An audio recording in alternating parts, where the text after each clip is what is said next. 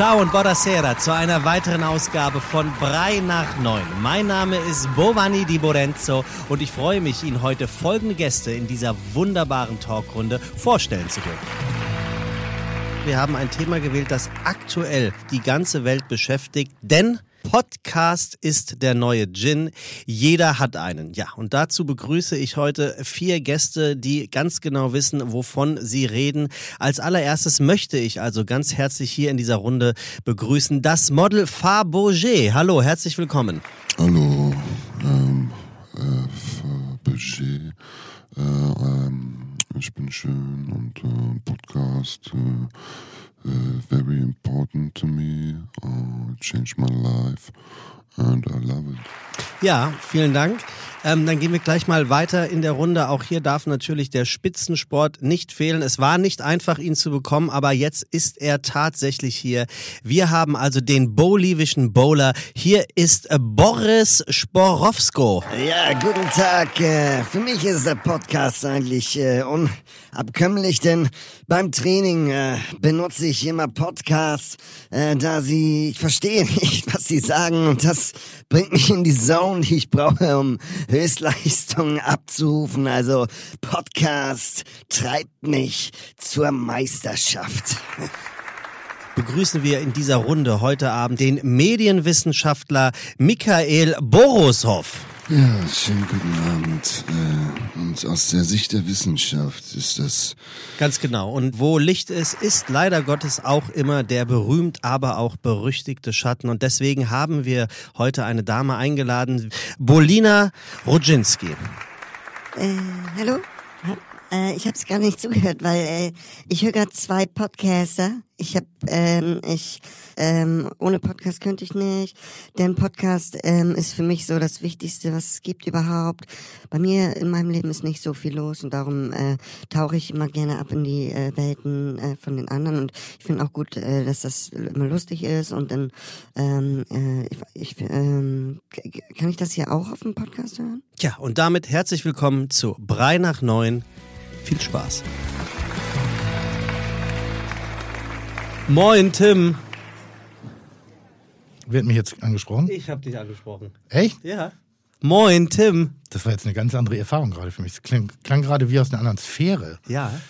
So muss sich das, glaube ich, anhören, wenn du Stimmen im Kopf hast. Ich oder? Nee, generell. Hast du dich nie gefragt, wie ist das? Also ich erwische mich inzwischen manchmal dabei, wie ich mit mir selber rede, allerdings ohne laut auszusprechen. ja. Also wie, und dann machst du das und dann machst du das und dann äh, kannst du noch kurz die Zähne putzen und dann, ähm, ja, aber dann, dann wo, wo hast du denn das Auto eigentlich hingestellt und so. Aber ich rede nicht dabei, Ja, ne? Also ja. ja, ich denke die Worte sichtbar, aber man hört sie nicht, Mhm. glaube ich zumindest. Dann hast du dich nie gefragt, wenn du mal irgendwie mal wieder liest, irgendjemand hat dir befohlen, irgendwie, du sollst jetzt dein, dein Dackel in die Mikrowelle stecken. So, wie ist das?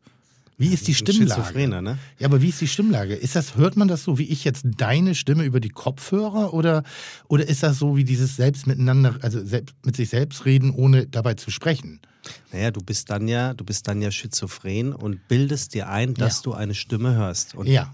die hörst du wahrscheinlich. Die ist nicht da, aber du hörst sie wirklich. Aber warum folgt man dieser Stimme? Also, also warum sagt denn der andere Teil, der andere Mensch, der in dir drin ist, nicht sagt, Digga, Dackel in der Mikrowelle ist eine dumme Idee. Und, da- und das wird ja noch schlimmer. Also das, weißt du, was ich meine? Wo kommt sowas her? Meinst du, wir haben Psychologen als Hörer? Vielleicht können die uns das mal schreiben. Meinst du Das, ernst? das würde mich wirklich inter Neurologen, interessieren, Psychologen. weil ich glaube ja, dass in uns allen mehrere Persönlichkeiten stecken.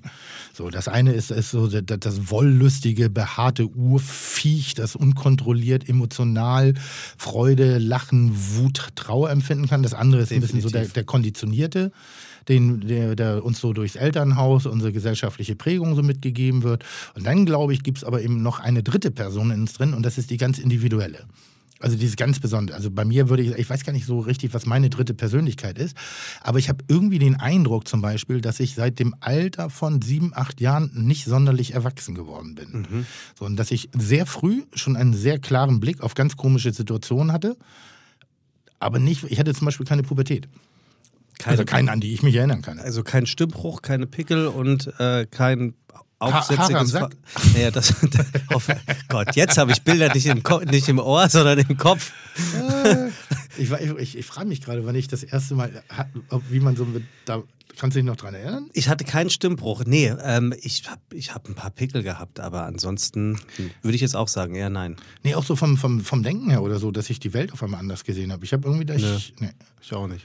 Aber auf jeden Fall eben diese, diese, diese Person von früher, die bin ich irgendwie noch ich in, in mehr Körperfett gehüllt inzwischen, aber irgendwie so innerlich fühle ich mich noch sehr glatthäutig. Glatt heute, das ist ein sehr, als, als wüsstest du, was ich dich fragen will. Ja. Ey, Tim, ich habe was geträumt und das ist, das ist kein Oh. Scheiß. Es ist wirklich kein Scheiß. Ich habe geträumt, wir waren in New York. Wir beide. Ja, pass auf. Ein und Traum, der wohl nie in Erfüllung du, du warst auf einem Longboard. Was ist ein Longboard? Das ist ein extra langes Skateboard mit etwas breiteren Rollen. Ah, was gerne so Agenturbesitzer fahren. Ne? Äh, genau. Ja. Ähm, oder oder, oder äh, Matthew McConaughey. Und, Aber schon ähm, so Menschen über 40. ja, jetzt pass auf, Tim. Oh, der ist auch in Frankreich, habe ich mal einen gesehen, in Frankreich auf so einem Platz, da haben wir gedreht. Der ist Hast du damit, ausgezählt, ne? Nee, aber der ist so, so offensichtlich dumm damit gefahren, also der ist gut gefahren, aber war so voller Attitüde und ich hatte so das Bedürfnis, den runterzutreten. Ja, wirklich nur einfach runterzutreten vom Brett, weil er so ges geslidet ist und weil er so Körpermoves hatte und ich denke, so, oh, Jetzt entschuldige ich doch mal, Tim. Nee, Der- es war Absicht. Nee, wirklich. Ich, ich habe echt überlegt, ob ich ihn einfach so vor der Kamera mal vom, Brett trete. Ich war jetzt auch kein Opfer, ne? Es war schon so ein Typ, der auch so halblange Haare hatte, ein bisschen gut aussah. So dieser typisch schlachsige, geile Typ, die Typen, die alles bestimmt ja. auch ein Surfer oder sowas. Ach, Widerliche der, Menschen. Der, der so ey. ungepflegt aus dem Bett rauskommt und der, der trotzdem dabei so hat er niedlich hat er einen Dutt gehabt? Ja, aber so ein Typ natürlich, ist das. natürlich. So ein Typ ist das. ja. Jedenfalls, pass Das auf. ist übrigens auch ein Move, den ich hier ab kann. Wenn Männer Dutt? einen Dutt haben und sich den Dutt öffnen und dann diese Haare so schütteln, Musst- da kann ich direkt auf den Kehlkopf In, hauen. in super ja, Slow-Mo. wirklich, da kann ich direkt auf den Kehlkopf kloppen. Also pass auf, ich habe also geträumt in Manhattan, du auf Ja. so einem Longboard, aber ja, ja. auf dem Rücken liegend, Ja. aber nackt. Und jetzt kommt's. Du hattest eine unfassbar behaarte Brust und ich habe mich auf deine Brust gelegt und wir sind gemeinsam durch New York gerollt. Digga, du lachst, aber du triffst gerade der Kern vieler Gespräche, die ich mit anderen Menschen über dich führe. Das soll ja heißen, dass, dass, dass da eine, eine, es gibt eine Situation, Oh also irgendwas bei dir tickt nicht ganz sauber. Und Ja, aber erst seit ich dich kenne. und ganz ehrlich, du fragst gerade nach einem Psychologen für das Stimmen im Ja, Kopf. können, den Traum da- können sie auch mal deuten. Da, da solltest du wirklich mal fragen, was das bedeutet. Und du hast auch so geschwitzt irgendwie. Also kann ich sagen, vielleicht, Ah. vielleicht ich interpretiere das mal. Du bist einfach nur unfassbar dankbar und träumst davon, weiterhin auf der Welle meines Erfolges zu surfen. Ah, oh. Und, und, und dafür muss ich viel arbeiten, daher der Schweiß. Ja, der Schweiß und Ah. die Haare sind einfach ist so, weil du dieses Väterliche in mir siehst. Okay, Dieses- und warum New York? Weil ich der Weltenbummler und Bürger bin, den du in mir siehst. Und äh, keine Stadt bringt es mehr zum Ausdruck als die Stadt New York, glaube ich. Und weil du da noch was eröffnen willst nochmal in deinem Leben. Ja, das ist ein Projekt, das seit sehr langer Zeit auf Eis liegt. Ich habe äh, vor fünf, sechs Jahren versucht, ein Restaurant in New York zu eröffnen, was ich auch bis zum gewissen Punkt äh, erfolgreich äh, äh, betrieben habe. Also das Restaurant natürlich niemals, es wurde nie geöffnet, weil mir irgendwann die Kohle ausgegangen ist. Ich gucke ja mal sehr gerne äh, äh, auf diese Seiten, so, äh, äh, so Prom Promi-Dings-Dinger, wo so angeblich, wie groß das Vermögen von einigen Menschen aus der Öffentlichkeit, da habe ich mal meine Zahl gesehen. Da musste ich mal ganz dezent schmunzeln. Moment, wie stelle ich mir das vor? Hast du dann ganz kurz parallel deinen Kontostand gecheckt? Nein, ich weiß, was mein Kontostand so, ist. Ich okay. muss mir ja jedes Mal Wirklich? Ich, ja, ich muss mich ja jedes Mal rechtfertigen bei der Bank. Da ist mein Leben nicht anders als euer. Liest du auch die Männer-Vogue? Nee. Weil ich wollte, ich, wollte gerade. Nee. Weil unser heutiger Gast, ich wollte nur mal kurz einen kleinen äh, Hinweis hinwerfen, unser äh, heutiger Gast, der war als Student Restauranttester für die Männer-Vogue. Ernsthaft? Ja. Das ist geil. Ja. Also für die Vogue, ja, ich, ich habe ich hab mich neulich mal gefragt. Ich bin eigentlich in jeder Postille dieser Welt schon aufgetaucht. Nur nicht in der GQ. GQ für Männer. Und es gibt immer so eine gute, es gibt auch in München irgendwo. immer so GQ eine, gibt's nur für Männer, Tim. Gibt es nur? Okay. Ja. Ähm, Gott. Ich muss, alles muss ich erklären. aber, aber da werden immer so die, die coolen Typen ausgezeichnet. So, so, Ja, so die, die auf Longboards El- mit Dutt durch Elias Südfrankreich M. Barak und Ja, Joko ja, und Klaas und, und. Und, und, und, und Moritz Bleibtreu Du nicht? Und, und, und Jürgen Vogel und Bist so. du nie Man of the Year bei GQ gewesen? Nee. Ich bin noch nicht mal eingeladen worden. Doch, ich bin jetzt dieses Jahr zum allerersten Mal auf die Party eingeladen Hast du worden. nicht mal das Catering? Nix. Gar nicht. Und ich finde, ich bin schon ein GQ of the Year irgendwie. die haben was gegen dich, definitiv. Die haben was gegen dich. Ich weiß nicht, ob das, ob das, äh, ich habe ja auch einen guten Stil, also ich habe einen eigenen Stil, sagen wir es so. Und ich hätte das schon verdient. Vielleicht, vielleicht mochte dich der Chefredakteur nicht, aber den haben sie jetzt gerade rausgeworfen. Haben Sie? Ja, der ist weg. Ähm, vielleicht äh, ist da jetzt ja eine Möglichkeit, dass ein neuer Chefredakteur kommt und dann, wer weiß. Das, hat, das, ist, das, ist, das geht oft einher damit. Wenn der, äh, die Sympathie, wir haben ja neulich äh, den, den Herrn Haider bei uns zu Besuch gehabt, Chefredakteur vom, vom Armblatt, äh, dass durch ein, ein, ein, also die, die Objektivität einer Postille, welcher Form auch immer, ist schon auch eng in Verbindung mit dem Chefredakteur. Da gibt's immer schon, da gibt man schon die Richtung vor. den de- Queen-Chef. de- definitiv. Den also, Queen-Chef. Ja. Ähm, da war der, was war der da bei GQ? Chefredakteur. Tatsächlich, dem gehörte das Blatt sozusagen in Wem dem jetzt? Moment. Dem Chefredakteur, der jetzt nicht mehr Chefredakteur von der Achso, ich dachte, ist. ich, ich dachte dem, dem heutigen Gast. Nein, nein, nein, nein, nein, Nein. nein, nein, um Gottes Willen, nein. Nein. Nein, nein, der heutige Gast, das, der wiederum war unter anderem Restauranttester für die Männervogue, aber auch lustiger Funfact, er hat mal der Mutter von Iris Berben die Nummer abgeschwatzt, um Iris Berben den Hof zu machen. Das kann ich verstehen. Hm, Ich auch, oh, die mag ich. Kann ich verstehen. Eine, eine lebenslustige Grand Dame äh, äh, der deutschen Cineastik. Und, und äh, äh, ich, ich, ich glaube, die ist auch, ganz attraktiv. Und das kann ich verstehen. Ist sie. Ist denn aber schon ein bisschen her, oder nicht? Ist schon ein bisschen her. Ich de- denke mal, es hat sich damals um eine Festnetznummer gehandelt. Also ist Also ist er auch schon fortgeschrittenen Alters. Er ist fortgeschrittenen Alters und ihr habt schon mal eine Gemeinsamkeit. Ja. Ähm, ihr liebt beide Italien. Also es ist sein Sehnsuchtsland. Er ist äh, im Jahr drei Wochen am Stück in der Toskana. Im Jahr drei Wochen am Stück, wie du das sagst. Hat drei Wochen am Stück. Urlaub. Ja, Tre Settimana heißt das, glaube ich, auf Italienisch oder sowas. Und ähm, dort äh, tankt er seine Akkus wieder auf. Bestellst du, wenn du in Deutschland beim Italiener essen bist, auf Italienisch? Nein, ich, äh, pass auf, ich sag dir was. Weil da willst du Ähm, von mir Schelle kriegen. Ich, ich, ha, ich habe das in einem anderen Podcast gehört und ich unterschreibe das sofort. Da sagte einer, es ist ja richtig, wenn man zwei Cappuccini bestellt, aber wenn ich es höre, könnte ich demjenigen in die Fresse hauen. Ja. Und ich konnte es so gut Ja, nachvollziehen, Ja, ja, weil, genau. ja, nein, ich, äh, nein, ich bestelle nicht. Nee, oder wenn, wenn, wenn so Volkshochschul äh, äh, deutlich hörbares Italienisch benutzt Kotzen. wird, um eine Spaghetti Bolo zu bestellen. Ja. Kann ich ausrasten. Bolognese. Da möchte ich gleich Flachhand aufs Ohr hauen. Also, ist ein bisschen aggressiv Weißt heute, du, ne? weißt du, wer das bestimmt Aber, macht? ich, aber ist eine fröhliche Aggressivität, Total. Weißt du, wer das bestimmt machen würde? Na? Der Franzose auf dem äh, Longboard.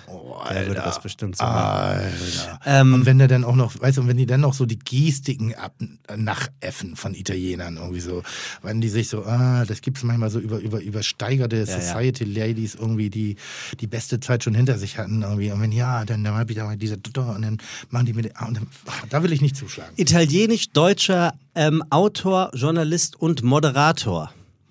Italienisch-deutscher Autor, Moderator und Journalist. Und, und was für ein Journalist. Also wirklich schon hier, das, was du bei Kochen bist, nee, Mhm. das ist noch mehr, was der ist. Aber was du in Kochen mal werden willst, ist der in der Journalie. Italien, also ernst zu nehmen. Ja. Ja, Richtig. ja, ja, ja. Ich, Also- du hattest mal zu mir gesagt, wenn so ein Kaliber kommt, dann soll ich dir das vorher sagen. Ich hatte dir mein Wort darauf gegeben, ich habe es jetzt aber einfach mal doch nicht gemacht. Fällt mir gerade ein. Du Fotze, Ja, es fällt mir gerade ein. Du hattest das mal gesagt. Ist so. Ähm, ja. Der hat Bums, der Typ. Der hat auch eine Fernsehsendung, eine Talkshow. Freitagabends. Kurt Krömer Italiener? äh, äh, äh, äh, wüsste ich nur einen, wenn ich ehrlich bin. Soll ich dir noch einen Tipp geben oder Ja, willst du einen- was einen abgeben? gibt's noch? Pass auf, wir, wir machen mal hier. Das könnte eventuell. Im Mai 1987 wurde er Mitglied der innenpolitischen Redaktion der Süddeutschen Zeitung von Mai 94 bis Ende 88 Ressortleiter der Reportagen vorbehalten. Das ist natürlich der Endgegner der Seite 3 und ist dann in dieses wunderschöne große Haus äh, mitten am Speersort gezogen ähm, und hat mit dem Altkanzler zusammengearbeitet. Also ich würde sagen, dass der, der, der so heißt wie ein Eisdealer. Giovanni Giovanni Wehr. Di Lorenzo. Ja. Ernsthaft? Ja, tatsächlich. Oh. Ja, hätte ich dir das sagen sollen Ja, vorher, hättest du unbedingt. dich anders vorbereitet. Ja, aber absolut. Wo soll ich denn jetzt eine schlaue Frage Habe ich dich jetzt auf zwei linken Beinen erwischt? Aber komplett. ja, geil. Ich glaub, ich- dafür hast du mich Ich glaube, für, ich lasse die, mir heute was Neues einfallen. für, die, für die cleveren Weißt Fragen. Ich, ich lasse ihn die Fragen stellen. Mal einen reinlassen? Ja, bitte doch. Ja, Weil der weiß ja, dass er hier ist. Ich weiß ja nicht, dass er hier ist. ja aber dem habe ich auch nicht gesagt, dass du das bist. Aber dann, also ne, doch, hast du schon. Natürlich. Ach, Mann, Tim. Sag Was? Ja, du, die Menschen, die sich in unseren Sphären bewegen, die sind manchmal so abgenabelt Dann von der Realität bitten wir und jetzt- voll von uns selbst. Den Gast Toll. Äh, in die Sendung hinein und Giovanni Lorenzo, bitte. Treten nicht die? Sie ein. Giovanni Di Lorenzo. Die, ne? Ist, die. ist die. richtig. Ja. Ja, die. Ja, die. Ich habe die Ehre. Warte, ich stehe auf und ich drücke ja immer gerne. Also, du Hübscher. Sehr schön. Moin, Giovanni. Toll. Setz dich gerne. Sehr gut. Ganz toll, wirklich. Ganz, ganz, ganz, ganz toll. Ich bin äh, in der Tat, ich, ich kenne nur dieses wunderschöne englische Wort gobsmacked. Ähm, überrumpelt. So, ver, verblüfft, überrumpelt, gobsmacked. Also das, das ist so, what? Das ist so fassungslos, überrumpelt, aber begeistert. Sehr, sehr, sehr positiv. Ähm, ja, Ja, Kopfhörer aufsetzen. Ihr beide habt auch eine krasse Gemeinsamkeit. Ihr habt, glaube ich, die vollsten Terminkalender, die es in Hamburg gibt. ist das so? Ja, also das Termin mit Giovanni ist auch schon mal verschoben worden. Dann nochmal, aber auch weil bei dir was verschoben worden ist. Ich bin dann ja mit, äh, mit deiner persönlichen Assistentin äh, in Verbindung. Den guten Andrea. Ja, genau. Und ähm, Sabine, glaube ich, bei dir. Und äh, ich kann nur sagen, Sebastian ist unglaublich hartnäckig und Das hat äh, eine, eine zielorientiert. Das hat eine äh, Zugbegleiterin der Deutschen Bundesbahn äh, in der Vergangenheit auch schon festgestellt, dass er sehr hartnäckig ist. Und, und stell dir vor, weil, weil ihr vorhin äh, geredet habt über Helmut Schmidt bei der Zeit, Ja. der konnte ja das Rauchen nicht lassen. Und einmal hat er eben im Zug geraucht und dann ist der Schaffner gekommen und hat, der Zugbegleiter hat völlig zu Recht gesagt, machen Sie die Zigarette aus. Der hat aber so getan, als ob er das nicht hört. Und nach der dritten Ermahnung wollte der Zugbegleiter den Zug auf freier Strecke per Notbremsung anhalten, um Helmut Schmidt aussteigen zu lassen. Ja, aber wie macht man das? Und dann ist, sind, ist irgendwie ein Leibwächter dazwischen gegangen und hat gesagt, hören Sie, Sie können nicht hier den ehemaligen Bundeskanzler der Bundesrepublik Deutschland auf freier Strecke rauslassen. Der ist schon über 90. Ernsthaft? ja, Ärzte, äh, der Arzt Geschichte hat er mir selber erzählt. Ist ja eigentlich auch nachvollziehbar und irgendwie nicht, weil ich finde, es gibt gewisse Personen, die gewisse äh, äh, Marotten an den Tag legen müssen und dürfen. Und ich fand, fand wirklich, dass bei, bei Helmut Schmidt, äh, e- egal wie schädlich und egal wie, wie, wie unhöflich und respektlos eigentlich der Umwelt gegenüber ist, es gehört zu dieser gesamten Aura mit dazu. Und wenn du das wegnimmst, ist das auch nicht mehr das. Vor allem, er konnte auch nicht ohne. Also er war wirklich schwersüchtig. Und er hat natürlich jahrzehntelang als Alibi für jeden Raucher hergehalten. Seht her, der lebt ja auch noch. Ja, ja, ja, was natürlich ein unfassbar dummes Argument ist. Ich bin ja selber sehr, sehr starker Raucher auch gewesen. Immer noch? Na, ganz komme ich noch nicht aus, also aber sehr selektiv und auch heimlich. Also an der Stelle äh, nicht weiter drüber reden. Aber ein sehr starker Raucher und ich habe äh, äh, noch in Flugzeugen geraucht.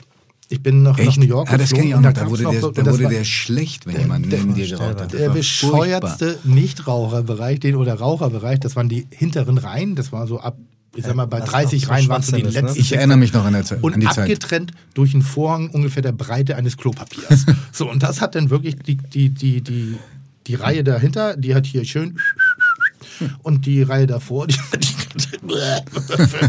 Bevor wir vor lauter Das waren Rauch, aber noch sehr lustige Flugreisen, da konnte man auch noch richtig saufen beim Fliegen. Tim, bevor wir vor lauter Rauch nichts mehr sehen, möchte ich dich bitten, drück Ja. den Knopf, um äh, Giovanni Di Lorenzo zu sagen, wo er hier überhaupt zu Gast ist. Was ist denn das für eine Marotte, dass ich jetzt immer Knöpfe drücken muss?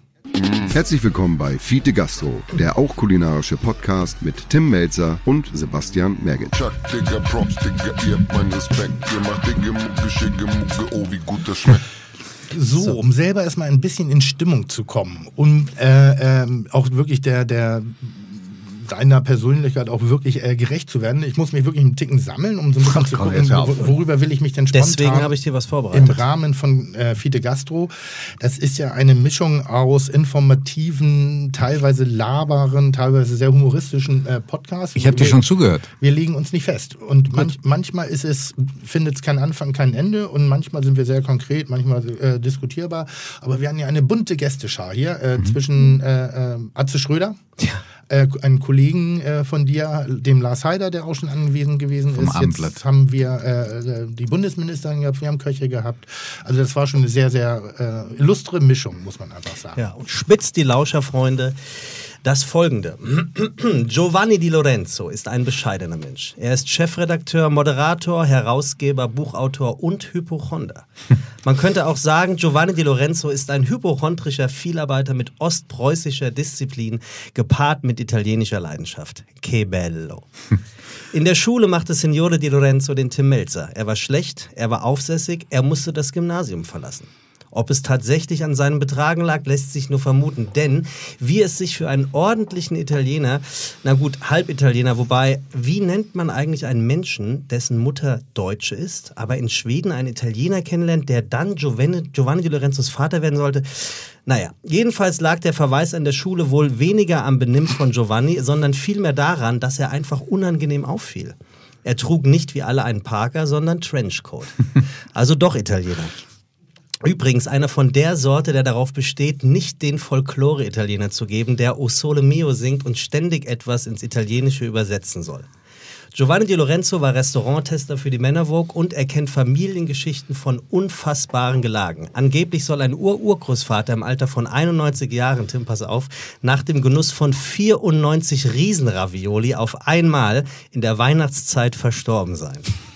Apropos alt. Giovanni gehörte viele Jahre zur Crew der Restauranttester der Süddeutschen Zeitung. 1985 bekam er einen Beratervertrag beim Süddeutschen Verlag für die Neugestaltung der Süddeutschen Zeitung und des Münchner Stadtanzeigers. Und im Januar 99 wurde er allein zuständiger Chefredakteur des Berliner Tagesspiegel, wo ihm das Kunststück gelang, in wenigen Jahren aus dem verschnarchten Blatt für Zahnarztwitwen aus Berlin-Dahlem ein bundesweit beachtetes Blatt zu machen.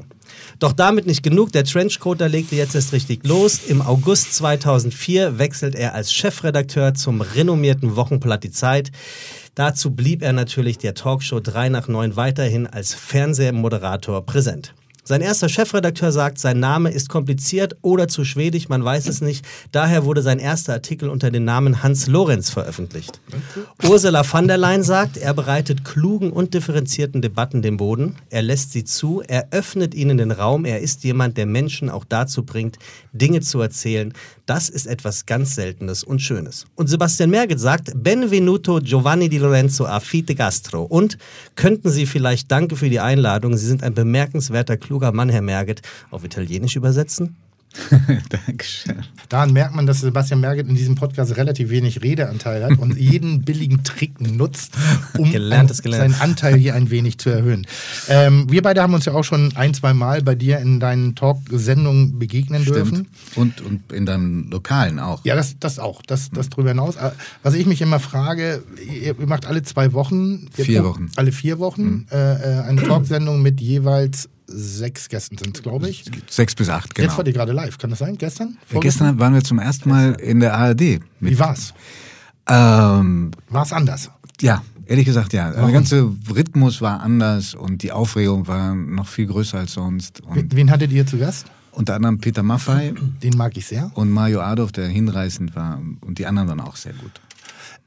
Kann man dauerhaft und wie vor allem wie kann man dauerhaft Interesse an so vielen verschiedenen Menschen mit so vielen unterschiedlichen Geschichten, mit unterschiedlichen Aspekten haben, wenn jemand jemand so des Intellektes voll ist wie du? Aber ich weiß gar nicht, ob äh, Weißt du, was so viel Intellekt da ist. Ich glaube, dass in dem Moment, wo die Neugier auf Leute nicht mehr da ist, Mhm. dann bist du ähm, nicht nur als Moderator nicht mehr geeignet, sondern auch als äh, Journalist überhaupt Mhm. nicht mehr geeignet. Ich glaube, es ist die Haupttriebfeder, diesen Beruf zu ergreifen, ist die Neugier. Und Mhm. die Erfahrung, dass du durch Geschichten auch was bewirken kannst.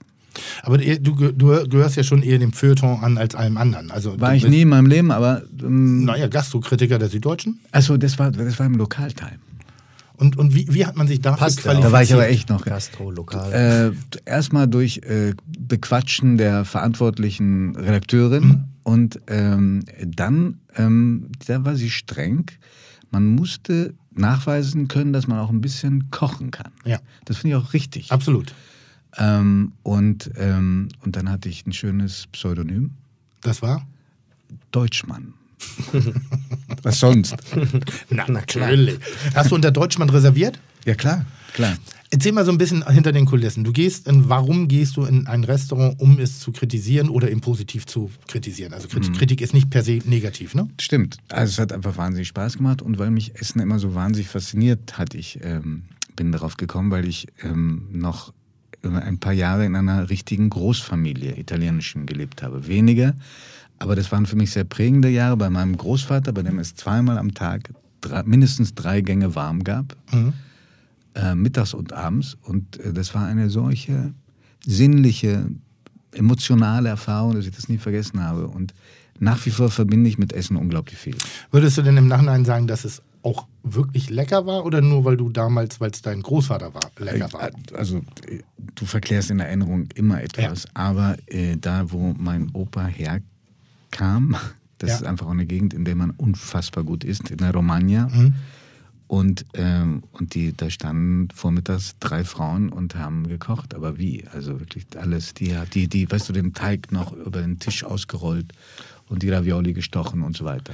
Weil ich verbinde ja gerade mit Italien, das ist so immer mein Synonym für relativ simple, klare, handwerklich gut gemachte Produkte, die nicht über den Produktwert sich definiert. Also nicht die Filetfresserei, Ah, das ist eine gute Definition. sondern eben schon über die Qualität der Produkte. Ich habe mal äh, mich einmal getraut, ich habe eine kleine Rundreise durch Italien gemacht und für Italiener italienisch gekocht.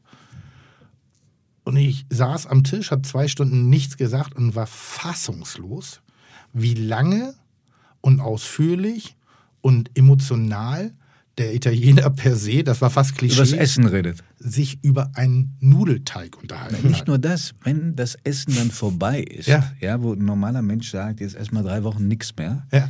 unterhält er sich mit der gleichen Leidenschaft darüber, was es abends Ja. zu essen geben könnte. Und nach dem Abendessen geht es so weiter. Das ist eine, Endlo eine Endlosschleife. Ich muss, Schleife. ganz, ich muss ganz kurz überlegen, was ich. Also ich habe noch ein Risotto gekocht. Ich habe mich gedacht, ich habe gedacht, so wenn du in- dann- wenn du in ja. der Höhle des Löwen bist. Und dann, es ist gut angekommen. Ja und nein. Es, die Diskussion ging endlos weiter, was reingehört und was nicht und mit welcher und mit welcher Emotionalität und mit welcher Lautstärke Und da auch was- was für ein Risotto hast du gekocht? Ich kann es dir nicht mehr sagen. Ich, hab, ich dachte nur, es ist unfassbar raffiniert zubereitet, aber schon sehr italienisch, also sehr schlotzig, sehr fließend. Mhm. Nicht so fein dein Restaurant der 90er, wo alles zu Türmchen aufgebaut worden ist, sondern sowas eigentlich schon verbal, tut mir immer leid, mir fällt kein anderer Begriff ein. Es muss eigentlich so eine Konsistenz wie so ein, so ein frischer Kuhfladen haben. Der darf kon konzentriert sozusagen auf den Teller und dann muss er so ein bisschen auseinanderlaufen und darf nicht. Und die Diskussion wird So immer, ich ihn auch. wird immer wieder geführt. Wenn du jetzt dir aber so ein Restaurant rausgesucht hast und du, wie gehst du mit der Verantwortung des Kritikers um? Ja, da war ich noch sehr jung und muss sagen, das eine oder andere würde ich heute deutlich anders schreiben, Ja? weil man da, glaube ich, schon leichtfertiger war in der Kritik. Du, ähm, das haben ja sehr viele gelesen und wenn du jemanden verrissen hast, dann hat das auch böse Folgen gehabt. Eben. Ja. Und also, aber sagen wir mal, mit den Jahren ist der Respekt, mein Respekt vor der Arbeit von Köchen immer nur gewachsen. Ich hatte dann auch ähm, wirklich die, die Ehre, bei einem italienischen Sternekoch mal eine Woche ähm, in der Küche zuschauen zu können. Mhm. Und äh, der Koch war schon eine Generation, die du wahrscheinlich gar nicht mehr kennst, von Cholerikern, die auch nicht so wahnsinnig nett waren. Ja, ich habe die letzten noch erlebt. Also unglaublich. Ja. Also das, heute wär das, wären das alles Fälle für die Menschenrechtskommission. Ja. Aber dieses Talent und diese Fähigkeit, du dir vorstellen, dieser Typ hat ein Lokal gehabt im Lokal seiner Eltern. Die Eltern hatten eine ganz tolle Landgaststätte, eine einfache. Und darin haben sie ihm einen Raum eingerichtet, in dem er angefangen hat, sich auszutoben. Und bis er zwei Sterne hatte, ist er immer noch. Und dann sind wir mal woanders essen gegangen. Auch in ein ganz gutes Restaurant. Und ähm, der Ober, der war natürlich total aufgeregt, dass dieser berühmte Koch da hinkommt und sagte, was wollen Sie denn haben, was wollen Sie denn haben? Und er sagte, ich habe keinen Hunger. Schon frustrierend. Ach, Sie müssen was essen, Maestro, Maestro, Sie müssen was essen. Ja, bringen Sie mir ein bisschen Schinken. Da sagt er, wir haben einen Schinken. So einen Schinken haben Sie lange nicht mehr gegessen. Schinken kommt, stochert rum, isst eine Scheibe, lässt es liegen. Der Ober kommt und sagt, sagen Sie, warum essen Sie diesen Schinken nicht? Hat er nicht geschmeckt? Und der Maestro, der Koch, schweigt. Und da hat er den Fehler gemacht und hat nachgehakt. Warum essen Sie diesen Schinken nicht? Und da sagt er, weil Sie diesen Schinken mit einem Messer geschnitten haben, mit dem Sie vorher Mortadella geschnitten haben. Und jetzt schwöre ich dir, ich hatte den Schinken auch probiert, fand den wunderbar. Ja. Und der, der Ober sagt, das ist unmöglich, Meister, unmöglich, das ist eine Verleumdung. Unmöglich. Dann kam er zurück Schwanz zwischen den Beinen und sagte, wir lassen uns wahnsinnig entschuldigen, es war so. Und dann merkst du, dass es ein Talent auch ist, ein Talent, was wenige so haben. Seine eigene Mutter hat mir gesagt, ich weiß ehrlich gesagt nicht, woher er das hat. Von uns, die ein Leben lang schon kochen, nicht. Ich, glaube ja wirklich, es gibt einfach Menschen, die haben eine Fähigkeit, bestimmte Dinge ganz, Rezeptoren, ganz, ganz, oder? ganz, ganz besonders wahrzunehmen. Ich glaube da zum Beispiel, dass ich dazu gehöre, Würdest du denn so ein Messer kapieren, wenn Eben nicht. Also okay. ich gehöre schon dazu, dass ich mit der notwendigen Ausbildung und Konzentration viel mehr aromatisch hätte mit meinem, mit meinem Geschenk. Dass ich sehr gut schmecken kann, dass ich Mhm. sehr gut aus, also er schmecken kann, ich kann sehr gut schmecken, ich kann im Kopf gut schmecken. Kannst du Äh, äh, Geschmack- Geschmäcker ab, äh, äh, irgendwie so speichern, abspeichern? Das ist, glaube ich, mein eigentliches Talent. Also Mhm. ich kann, und zwar auf eine ganz seltsame Art und Weise, auf einer emotionalen Ebene. Es gibt ja ein Format, das ich mache, das nennt sich Kitchen Impossible. Da geht es ja genau Ja. darum. Und das ist die größte Herausforderung, die wir eigentlich haben, abgesehen davon, dass wir die Rezepturen nicht kennen und die Verhältnismäßigkeiten. Und, äh, äh, aber wir probieren dieses Gericht ein einziges Mal. Müssen dann uns den Geschmack merken, die Produkte einkaufen und jetzt nicht wissen, wie wir diesen Geschmack herstellen, aber wir müssen uns immer, immer wieder denselben Ton, das ist wie so eine Tongabel, die wir uns eigentlich geschmacklich immer wieder auf die Zunge klopfen und dann nochmal wieder ändern. Wie hat's geschmeckt? Was war salziger, säuriger? Was war das Gesamtergebnis? Ergebnis? und wenn ich das versuchen würde, dann würde ich jedes Mal jämmerlich scheitern. Was ich aber kann, ich ich, ich, ich, wie soll ich das zum Ausdruck bringen? Bei mir wird Geschmack dreidimensional. Der kriegt, Geschmack kriegt bei mir einen Körper. Und, und Dann Geschmack kann man sich auch besser merken, wenn man damit das ist eine so, Form verbindet. Ne? Ich glaube, das ist so, wie andere Leute sich Brücken bauen, wenn sie bestimmte Gedichte oder bestimmte Zahlen auswendig lernen müssen, um, um das an bestimmten Stellen abzurufen oder Gedichte oder ähnliche, baue ich mir Geschmacksbrücken. Und, und ich habe immer, ich nenne es immer die Assoziationskette. Und die kann ich extrem gut abspeichern. Die Assoziation verliere ich sehr selten, ganz selten. Das heißt, ich kann mir einen Geschmack auf ewig merken, ohne dass ich noch weiß, wie es schmeckt. Das Also- ist aber deine Gabe. Das kann man sich nicht antrainieren. Das, meine ich. Das, hast ist, so, du. du. das, Das ist wie, das ist wie jemand, der ein, gut, ein gutes Rhythmusgefühl und, hat oder du, Noten und, oder und dazu musst du, glaube ich, eine Kondition haben wie ein Tier, äh, weil es ein irrsinnig anstrengender Beruf ist. Das finde ich gar nicht so. Das, nee, Also ich ich, ich, habe da. Leute schuften sehen. Also so. ja, es ist, es ist ein, aber eine schöne Anstrengung. Mhm. Also das gibt Momente, so jetzt in der Bollerei, wir haben gerade zwei Mann zu wenig, also falls wir, äh, nicht weil wir das so wollen, um noch mehr zu verdienen, sondern wirklich aufgrund von Personalwechsel, irgendwie sind wir gerade zwei Mann drunter. Ähm, kleine Aufforderung, wenn jemand Lust hat, bei uns in der Küche mitzuwirken, ob Männlein oder Weiblein, äh, äh, einfach nur Lust hat, die Gäste mit der eigenen Kreativität und mit dem eigenen Handwerk zu begeistern, herzlich willkommen zur, zur äh, Bewerbung oder würden wir sehr gerne euch begrüßen dürfen bei uns in der Bollerei. Gut, dass wir darüber gesprochen haben. Ja, wollte ich gerade Nee, sagen. nur weil, weil, weil Und im dieses- Idealfall ich ist mag, es. Ich mag das nicht, wenn Kochen immer so als anstrengend und als so brutaler und entbehrungsreicher Beruf ist, beschrieben wird. Das ist so ein, ein, ein, ein, ein reichhaltiger und schöner Beruf, weil du wirst auch mit unfassbar vielen Dingen beschenkt. Also auch mit vielen Momenten, Erlebnissen. Wenn du Erfolg hast, klar. Ja, ich war ja nicht immer erfolgreich. Selbst da habe ich es gemacht. Aber du warst immer. relativ schnell erfolgreich. Das stimmt. Ja. Das stimmt. Das ja. heißt, du hast viel zurückbekommen. Ja, ja, doch, auch, auch das ist richtig. Allerdings vielleicht auch, weil ich mir Erfolg gar nicht so hochgehängt habe. Also mir hat es gereicht, wenn Anna das Essen gut fand. Und das ist ein Erfolg. Klar. wenn dann neun Leute das Essen scheiße gefunden hätten, wäre es mir egal. Ich hätte mich an die eine Person.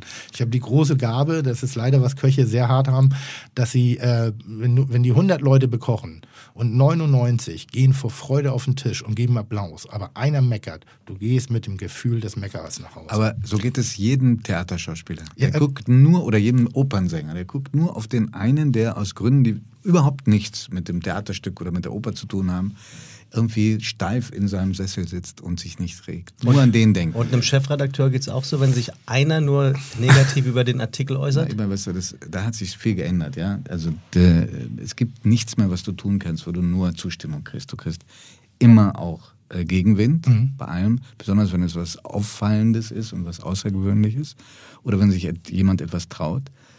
Ähm, aber klar, ich meine, du musst auch lernen, damit umzugehen, also das wegzustecken, was nicht so angenehm ist. Sonst hältst du es auch nicht so lange aus. Wie gehst du denn selber jetzt mit Kritik um, wenn du selber schon schriftliche Kritik verfasst hast? Äh, du, ich, äh, wenn sie, erstmal versuche ich je, auf jeden einzugehen, der Kritik äußert. Wenn die ähm, dich Pöbeleien enthält oder Beleidigung, kriegt jeder dann auch eine anständige Antwort. Und äh, äh, manches beschäftigt mich sehr. Zum Beispiel? Also was, was Wenn ich das Gefühl habe, der hat in einen Punkt. Der, der, hat einen, der hat einen Punkt äh, getroffen. Ja? Ähm, ähm, und anderes, da muss ich sagen, schade, aber es ist einfach, es melden sich dann auch die, die es nicht so gut finden. Mhm. Und die viel, viel mehr Menschen finden etwas gut und haben sich vielleicht nicht so geäußert. Man muss es auch einfach mal einordnen können. Mhm. Sonst wird man, glaube ich, an Kritik verrückt. Bist du jemand, der die Neigung dazu hat, darauf zu antworten? Habe ich ja gerade gesagt, an jeden. Das machst du wirklich? Ja. Weil das mache ich zum Beispiel nicht. Ah, okay. Ich, hab, ich versuche wirklich, kann, mir sind bestimmt auch schon Antworten durchgerutscht, aber wir versuchen eigentlich jedem eine Antwort zukommen zu lassen. Also ich, Bei der ich, Zeit jedenfalls. Beim Fernsehen ist was anderes. ich, ich, ich nehme sie wahr, ich lese sie, ich beschäftige mich auch damit, aber ich antworte nicht, weil ich dann jetzt die Energie dafür nutzen muss, eventuell die Kritik entweder angemessen umzusetzen, also vielleicht besser zu machen, oder aber mich nicht zu sehr durch Negatives beeinflussen zu lassen. Auf der anderen Seite machst du die Erfahrung, dass wenn du zum Beispiel jemand anrufst, das mache ich gerne. ähm, dass der dann meistens ganz überwältigt ist und meistens hat es dann auch einen versöhnlichen Ausgang. Komplett. Also da, da kann ich dir zustimmen. Das mache ich wirklich gerne, dass äh, wenn wir schriftliche Kritik bekommen, die ich für angemessen empfinde oder wo ich wirklich, ach du, das ist alles, alles, was ich da lese, glaube ich, weil das kann passieren. Ich war jetzt selber nicht dabei, ich habe selber nicht geschmeckt, nicht probiert, aber es klingt nach einem schlüssigen Fehler, den wir da gemacht hat und wenn auch die Tonalität stimmt. Ich schreibe halt keine SMS, keine, bin nicht in WhatsApp oder keine E-Mails und ich lasse dann, ich lasse dann immer eine E-Mail schreiben, bitte einmal die Angabe der Rufnummer und dann würde ich sehr gerne anrufen. Okay, Da fühlen gut. sich die meisten Leute verarscht und denken, Wollte das passiert glauben die das überhaupt, dass du das bist dann? Nein, so die ersten ist auch- zwei ist auch scheiße. Das stimmt, das stimmt, das habe ich auch schon, das kann ja jeder sagen. Ja, Kommt eben. relativ oft äh, als Antwort, und- als erste Reaktion. Und, ja. und dann kommt bei mir auch eine klare Entschuldigung, weil was wir nicht machen wollen, wir wollen ja niemanden den Abend zerstören. Und das ist ganz oft äh, in der Kritik, wir hätten ihnen das Wochenende ja, ruiniert. das ist ein bisschen überzogen. Und, und da sage ich, oh, jetzt müssen wir die Relation wieder einhalten. Es ist ein Essen, es ist ein Spiel, es ist ein Miteinander irgendwie. Und natürlich machen wir vieles richtig, aber auch, und manchmal auch vieles falsch. Aber wir machen es definitiv nicht mit Absicht. Und wenn ich herauslesen kann, dass wir irgendwie einen Teil dazu beigetragen haben, weil sie so eine, eine, eine, ein, ein, ein, ein, eine Wunschvorstellung von was hatten, was wir nicht aufrechterhalten können, dann finde ich, äh, äh, gebührt es auch manchmal eben anzurufen und sagen, das tut uns wirklich leid, weil das war keine Bösartigkeit dahinter.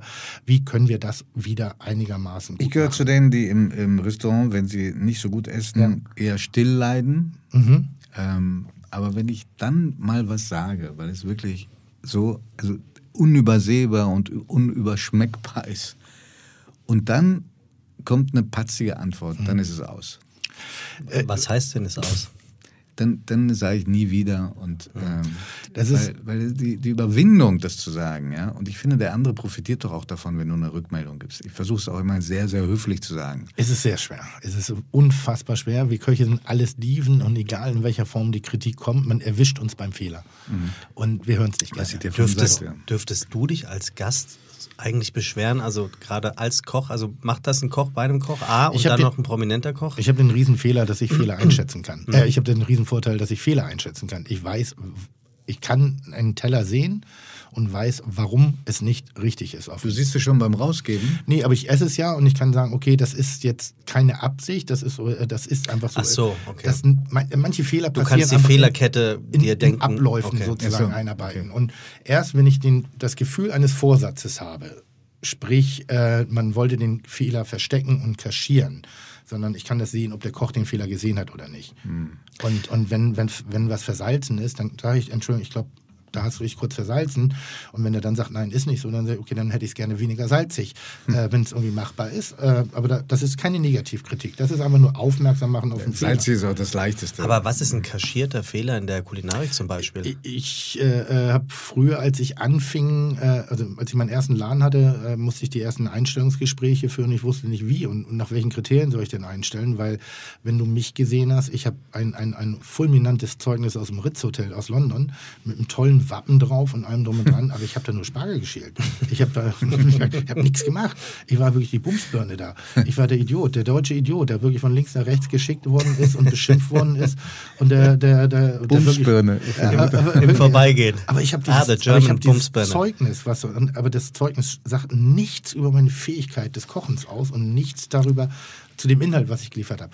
Also ähm, bin ich dazu übergegangen, ich habe mit den Bewerbern gekocht und ich habe mit Absicht was anbrennen lassen. Ah, okay. Und dann gab es drei Kategorien, ich Ah. mache es mal ein bisschen kurz. Ähm, die erste Kategorie hat das Schwarze genommen, nach unten auf den Teller gelegt und hat es rausgeschickt. Aber ich Okay.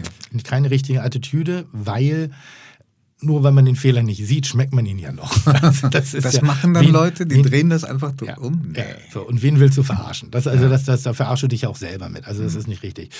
Der, die nächste So Kategorie. unbe unbeobachteten Moment dreht das denn um.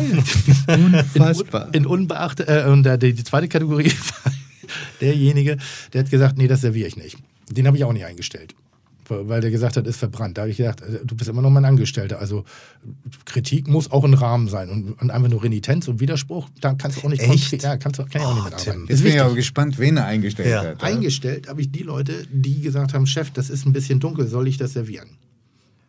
Das, die habe ich eingestellt. Weil Das war Be- Respekt Fe Fehler ist. sozusagen mit Absegnung von oben. Fehlererkennung mit Absegnung von Nee, oben. weil er mich auf eine sehr gute Art und Weise auf meine Schwachstelle aufmerksam gemacht hat. Er hat den Fehler gesehen. Hm. Er hat mir die Inkompetenz noch überlassen, darüber zu entscheiden, ob ja oder nein, hat aber es laut ausgesprochen, also hat mich sehr deutlich darauf aufmerksam gemacht. Hm, Also kein Schisser, ein Typ, der hat Rückgrat. Er hat auch noch fachliche Kompetenz und hat auch noch sowas wie eine soziale Empfindung, dass er in dem Moment vielleicht erstmal gucken sollte, wo, wie wird hier auch gearbeitet. Tim, aber ich- Tim, ich, ich bin ja jetzt in, in einem Podcast, in dem du die Fragen stellst. Und Ja. Was ich immer schon mal wissen wollte, ist, ähm, ich bin so dankbar, dass du das Gespräch nein, nein, übernimmst. jetzt dann höre ich auf. Dann, Nee, bitte, dann bitte, möchte, bitte, dann bitte, möchte bitte, ich genießen, dass du Fragen Ich habe euch zum Glück was mitgebracht. Ah, herrlich. Ah, Oha, oh, ich, ich Anna-Maria hat uns auch was mitgebracht. Alkohol. auch. Hast du was mitgebracht? Ja. Ein Gastgeschenk? Ja. Wollen wir das heute mal ein bisschen früher machen? Wir, wir, Der Gast ist der König, kann er machen, wann er will. außerdem darfst du erstmal die Zum Frage Beispiel jetzt. Ja, pass auf, die Frage ist, die, Ja. ist das, es gibt auch diese Geschichten, äh, die dir jeder erzählt und von denen du weißt, die können nicht stimmen. Ja? Die berühmte Vogelspinne in der Yucca-Palm oder so. Ja, ja, ja. Stimmt die Geschichte, dass äh, Köche ins Essen spucken, wenn ihnen ähm, eine Beschwerde irgendwie ungerecht vorkommt? Hatten wir gerade, ne? Neulich. Ich habe in den besten Häusern Europas gearbeitet und ich habe in den größten Bumsschuppen Europas gearbeitet. Also von bis. Ich habe äh, Pommesbuden, Imbissbuden, Ausflugslokale, äh, äh, Sechs-Sterne-Hotels, Sterne-Restaurants. Äh, äh, ich habe noch nie einen einzigen Menschen kennengelernt, der mit Absicht sein eigenes Essen ruiniert hat. Noch nie. Auch nicht, um jemanden zu ärgern, der sich Wir- beschwert hat. Ich glaube, wir reden hier von äh, einem, einem transportierten Bild. Ich nenne es immer White Trash. Aber du siehst, das ist eben diese, Ja. das diese Legenden. Noch ne? nie. Ja. Noch nie. Also wirklich, noch nie, nie, nie. Noch nicht mal ansatzweise. Es gibt dieses Gerücht irgendwie davon, dass wenn ein Koch mal oder ein Kellner mal seinen, seinen Penis in die Suppe gehalten hat, habe ich gesagt, wie dumm musst du sein, deinen Penis in eine heiße Suppe zu halten. Komm, lass uns das jetzt nicht, war's lass uns das jetzt nicht vertiefen. ich, ich, ich, ich würde mal Fürsprecher sein jetzt für die kochende Zunft und damit meine ich jetzt nicht den, den, den, äh, derjenige, der es wirklich komplett nur noch aus Notwendigkeit macht, sondern jeder, der den Beruf gelernt hat und der sich damit sehr beschäftigt oder eine Leidenschaft für die Zubereitung von Lebensmitteln hat, würde nicht in sein eigenes Essen spucken. Hm. Das, da musst du ein kleiner Mensch sein, ein kleiner, kleiner, kleiner, kleiner Mensch. Ich Und- finde das sehr beruhigend. ich muss auch wirklich sagen, es gibt, ich bin, das haben wir, glaube ich, schon mal im Podcast. Ja. Feis, Feis heißt die Seite? Äh, nee, ähm, ähm, Vize, äh, V- V-I-Z-T. äh, Weiß, ja, Weiß, bei Weiß, Weiß. ja, weiß.com. Da gibt es einen Undercover-Bericht, ob eines Küchenchefs 34 Berlin. Irgendwie so. Und der ist so mit einer weißen Maske und vor schwarzem Hintergrund. Also sieht so ein bisschen so eine Mischung Der, aus der enthüllt alle Sünden. und der Mit, enthüllt ver mit verzerrter Stimme. Mit verzerrter Stimme, weil es der große Enthüllungsbericht ist und wie er denn Natürlich. erzählt. Und da sag ich, Alter, man Ich hätte zwei Also Cappuccini. Bullshit. Wirklich Bullshit. Es mag mal den einen oder anderen verirrten Menschen Aber ihr geben. habt doch vorhin über den Cappuccino geredet, ne? Wenn Ja. der falsch, wenn er zwar richtig bestellt Ja, wird, Wie bestellst du denn zwei Cappuccini? soll ich dir mal sagen, Nee, das ist eine in Sache, die, die Italiener nie verstehen werden, dass man in Deutschland nach dem Essen ein Cappuccino trinken möchte. Mhm. Weil der Cappuccino gilt als etwas sehr Schweres, was schwer im Magen liegt. Ähm, und deswegen ist das äh, immer wieder ein Grund zur Freude, wenn so eine Bestellung kommt, freudiges Staunen. Ich finde aber dafür gibt es relativ viel Starbucks inzwischen auch in Italien und die Ja, da ihre, ihre Milchlatte-Dinger da machen. Da Aber nicht, auch nicht nur aber nicht Espresso nach dem. Essen. Ist das nicht so ein veraltetes romantisches Bild? Ich habe äh, ein sehr unromantisches Bild von Italien, auch weil ich glaube, das ist das unromantischste Volk der Welt. Aber das Ja? mit dem Cappuccino stimmt. Okay. Also ich mache das jetzt mal so wie den, äh, wie bei dem Einstellungstest von Tim. Ich frage Tim jetzt einfach mal, Nee, nee, frag doch möchtest, Gast. möchtest du ein Hauptthema, was ich für diese Sendung vorbereitet habe, von mir kredenzt bekommen oder hast du etwas anderes, was Nee, du nee gerne kannst du. Mich würde mich würd äh, noch mal eins interessieren, äh, wenn ich das so fragen darf. Und wirklich so, warum geht E und U so schlecht miteinander? Also warum, du bist ja jetzt ein ernstzunehmender Journalist, ich mache das einfach mal flach. Äh, du bist jetzt auch nicht zu Gast in einem Blödel-Podcast. Warum, warum, warum, warum ist Intellektualität immer so ernst? Findest du, dass, dass äh, Intellektualität zwangsläufig ernst ist? Unfassbar ernst. Ja. ja. Nimmt sich auch unfassbar ernst. Und, äh, und gebe ich dir selber diesen Eindruck von mir? Es, es, gibt manchmal Runden, wo ich denke, Mensch, durch dein Sprachtempo versuchst du jetzt der Frage an den Fernsehkoch schon mehr Bedeutung beizumessen, als da nicht zu holen ist. Weißt du, was ich meine? Also dieses, Der, der, so, Tim, wie war es denn damals mit deiner, diese Aber erst, die erste Erinnerung dann ist an es die einfach- Kartoffel? Das ist ja interessant, lass uns doch da mal drüber Ja, reden. diese, diese, dann, dann war es einfach eine schlecht gestellte Frage, würde ich mal sagen. Also, Schlechte Redaktion. Nee, aber das ist ja oft dieses, dieses, dieses E und U, das äh, sich so schwer überschneiden lässt. Das ist so. ich, ich finde, also wenn es Ja. so ist, dass es ähm, dass in deiner Wahrnehmung die Intellektualität so ernst daherkommt, ist es auch was sehr Nordisches. Ist es? Ja, ich finde schon. Ich finde, dass ähm, je weiter in den, in den, du in den Süden gehst, in- desto mehr entdeckst du sogenannte Intellektuelle oder auch echte Intellektuelle, die auch an vielen anderen Dingen unglaubliche Freude haben und das auch ausstrahlen. Hm. Wann warst du denn das letzte Mal emotional sozusagen in der Ausübung deiner Tätigkeit? Ich glaube, jeden Tag. Ja? natürlich, klar. Weil ich- du, ich- kannst ich- doch, du kannst doch nicht ein gutes Blatt nur mit dem Kopf machen, das musst du auch mit dem Bauch machen. Na, 100 Prozent, aber in der Kommunikation wirkst du sehr kontrolliert. Äh, Also, Darf ich das einschenken übrigens? äh, äh, ich habe leider was Artverwandtes, aber schenk schon mal ein. Ich, Artverwandt heißt kurz oder misch? nee, nee, nee, äh, nicht mischen. Nicht misch. Auf keinen Gut. Fall mischen. Entschuldige. Ähm, jetzt habe ich die Frage vergessen. Äh, es, ging, es geht, geht einfach darum, dass, Ah, ich, dass bin, ich bin immer so. so. Du, pass auf, das ist so äh, ein Ding, wenn du mit deinen äh, Mitarbeiterinnen und Mitarbeitern ähm, so bei denen die Sau rauslässt, also dich so zeigst, wie du dich gerade fühlst. Ähm, wir haben übrigens eine Seite, die ist schön, das ist so ein Foto von einem Tier und die, die, die Seite heißt, ähm, du siehst aus, wie ich mich fühle. Also wenn du das so eins zu eins rauslässt, es ist einfach, es bringt überhaupt nichts. Sage ich dir, ich komme aus einer Familie von Cholerikern. Ähm, beim Essen gab es manchmal so viel Streit, dass die Kinder vom Tisch getragen äh, wurden. Und äh, es hat, außer dass du terrorisiert warst beim Zuhören, überhaupt nichts gebracht. Nichts Befreiendes. Und wenn du so, und erst recht hat, bringt es nichts, wenn du so mit deinen Kolleginnen und Kollegen umgehst. Ähm, du, für dich ist es dann schnell vorbei. Es hat dann für dich selber im Moment äh, so Momente der Entlastung. Und dann fangen die ganzen Probleme an, die du dann irgendwie bewältigen musst. Tim, ich kann nicht mittrinken, weil ich sofort anfange zu stottern Zu stottern. und die Worte zu verschleifen und so weiter. Und ähm, das hat man immer für eine Koketterie gehalten. Ich habe aber mal Sarah Connor in der Sendung gehabt. Und die hat mir, äh, mir was erzählt von ganz intellektuell, von Grünkohl mit Pinkel. Und dazu gab es dann einen Schnaps. Ja. Und sie sagt, jetzt trink doch auch mal einen mit. Ja. Das war einfach nur noch schrecklich. Ich habe keine einzige gerade Frage mehr rübergebracht. Du kannst das offenbar. Äh, ja, ich kann es, oder mir ist es auf jeden Fall egal. Okay, das, also, das ist so, ich sag mal, wegen meiner äh, äh, sehr artikulierten Pronunciation äh, meiner Worte definitiv nicht. Dieses Wort wiederholen wir dann im Laufe der Sendung immer wieder. Also ich, ich sag mal so, ich habe nicht den Fernsehpreis für klare Aussprache bekommen. Also, so, ich habe auch äh, Ja. früher. Sprech, Sprechunterricht genommen, weil ich so äh, genuschelt habe. Cheers. Ciao. Als Italiener. Salute. Na, äh, als Deutsch-Italiener oder Ja. was auch immer. Nee, vielleicht war meine Frage nicht richtig. Also, äh, Also du, du sagst, ich wirke so kontrolliert. Ich empfinde mich nicht so, aber ich versuche in der Tat, mich ähm, ziemlich zivilisiert gegenüber Leuten zu verhalten, mit denen ich arbeite. Das, das ja. Ich, ich, ich überlege manchmal, wenn du jetzt zum Beispiel du bist Chefredakteur einer Zeitung, die ja eine gewisse Ernsthaftigkeit hat und, und ein gewisses Gewicht, nicht vom Papier, sondern auch in der Art und Weise, wie da äh, äh, Zusammenhänge dargestellt werden. Und ich denke manchmal so, ja, ihr schreibt für die Leute, die es schon wissen oder schon vorbereitet sind, dieses Wissen zu verarbeiten. Wäre es nicht auch manchmal sehr spannend, Menschen dieses Wissen zu vermitteln, die die Art und Weise, wie er schreibt, gar nicht verstehen? Doch, ich finde. ähm, Verstehst du, was- was ich meine? So ich, kann, die- ich, kann dir, ich kann dir eine Geschichte erzählen, die mir im Zug passiert Ja. ist. Von äh, Berlin nach Hamburg. Da hat, kam die Zugbegleiter, wir reden wir zum zweiten Mal vom, vom Zugbegleiter in diesem Podcast.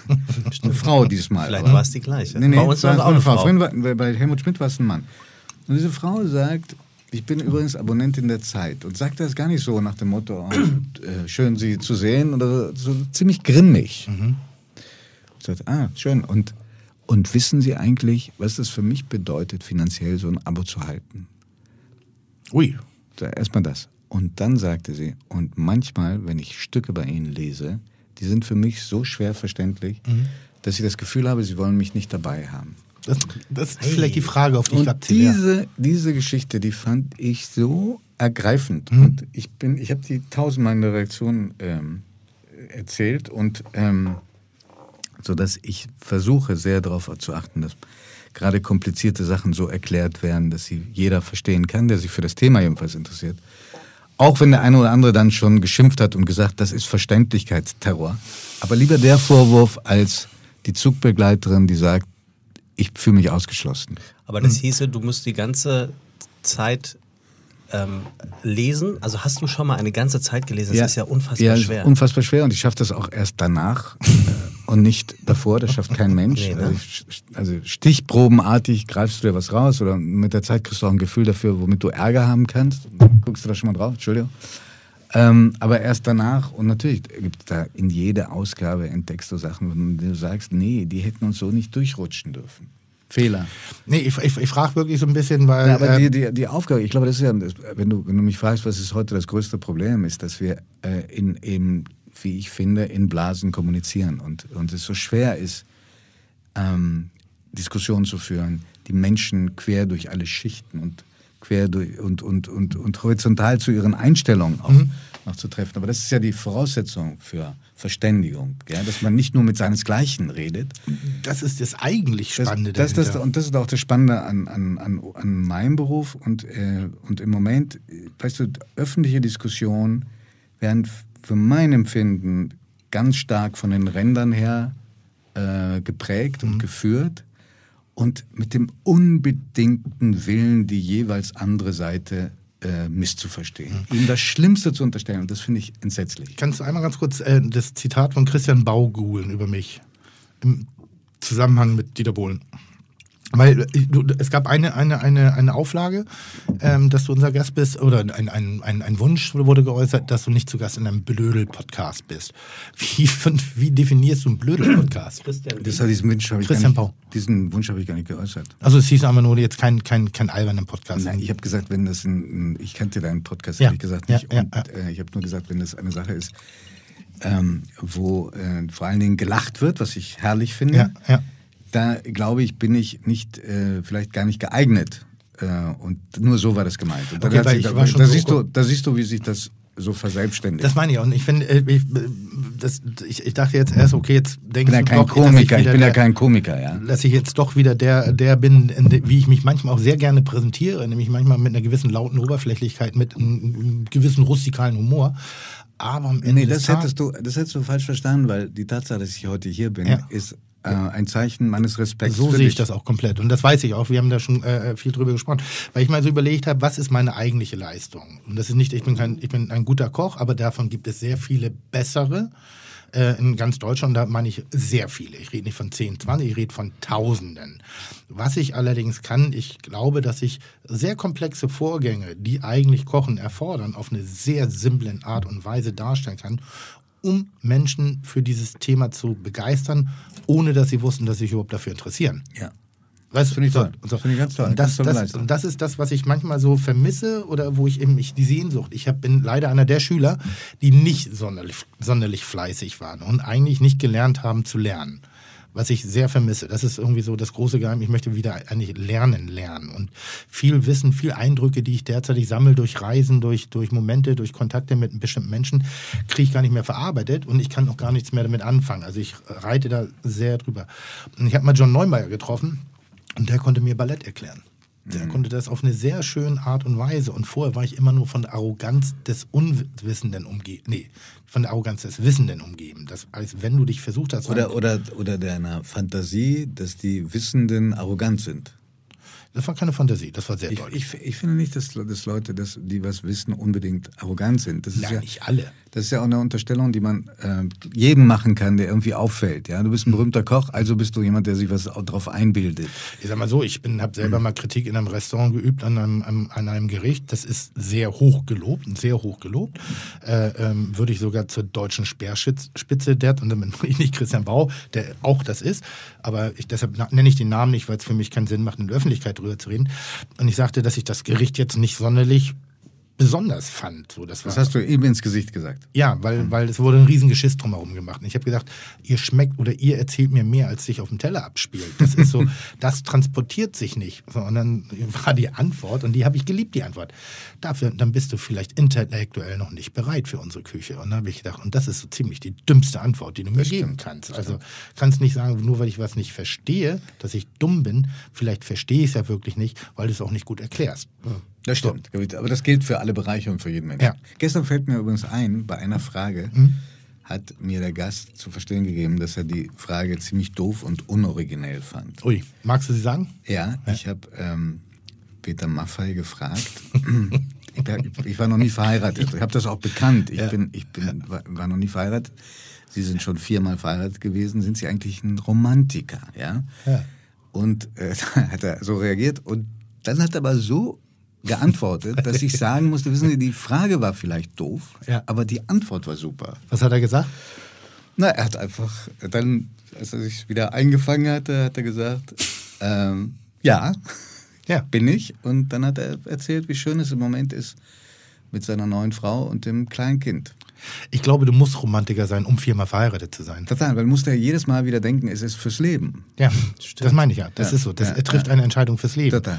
Und wenn, wenn er sie häufiger mal überdenken muss, weil es ihm nicht die richtige Entscheidung war, ist das legitim. Aber eben zu sagen, also jemand, der Und- nicht mehr und heiratet, weil sagt, ich habe einmal den Fehler gemacht, der hat die Romantik verloren. Total. Und dann hatten wir so einen Ausschnitt aus seinem neuen Video.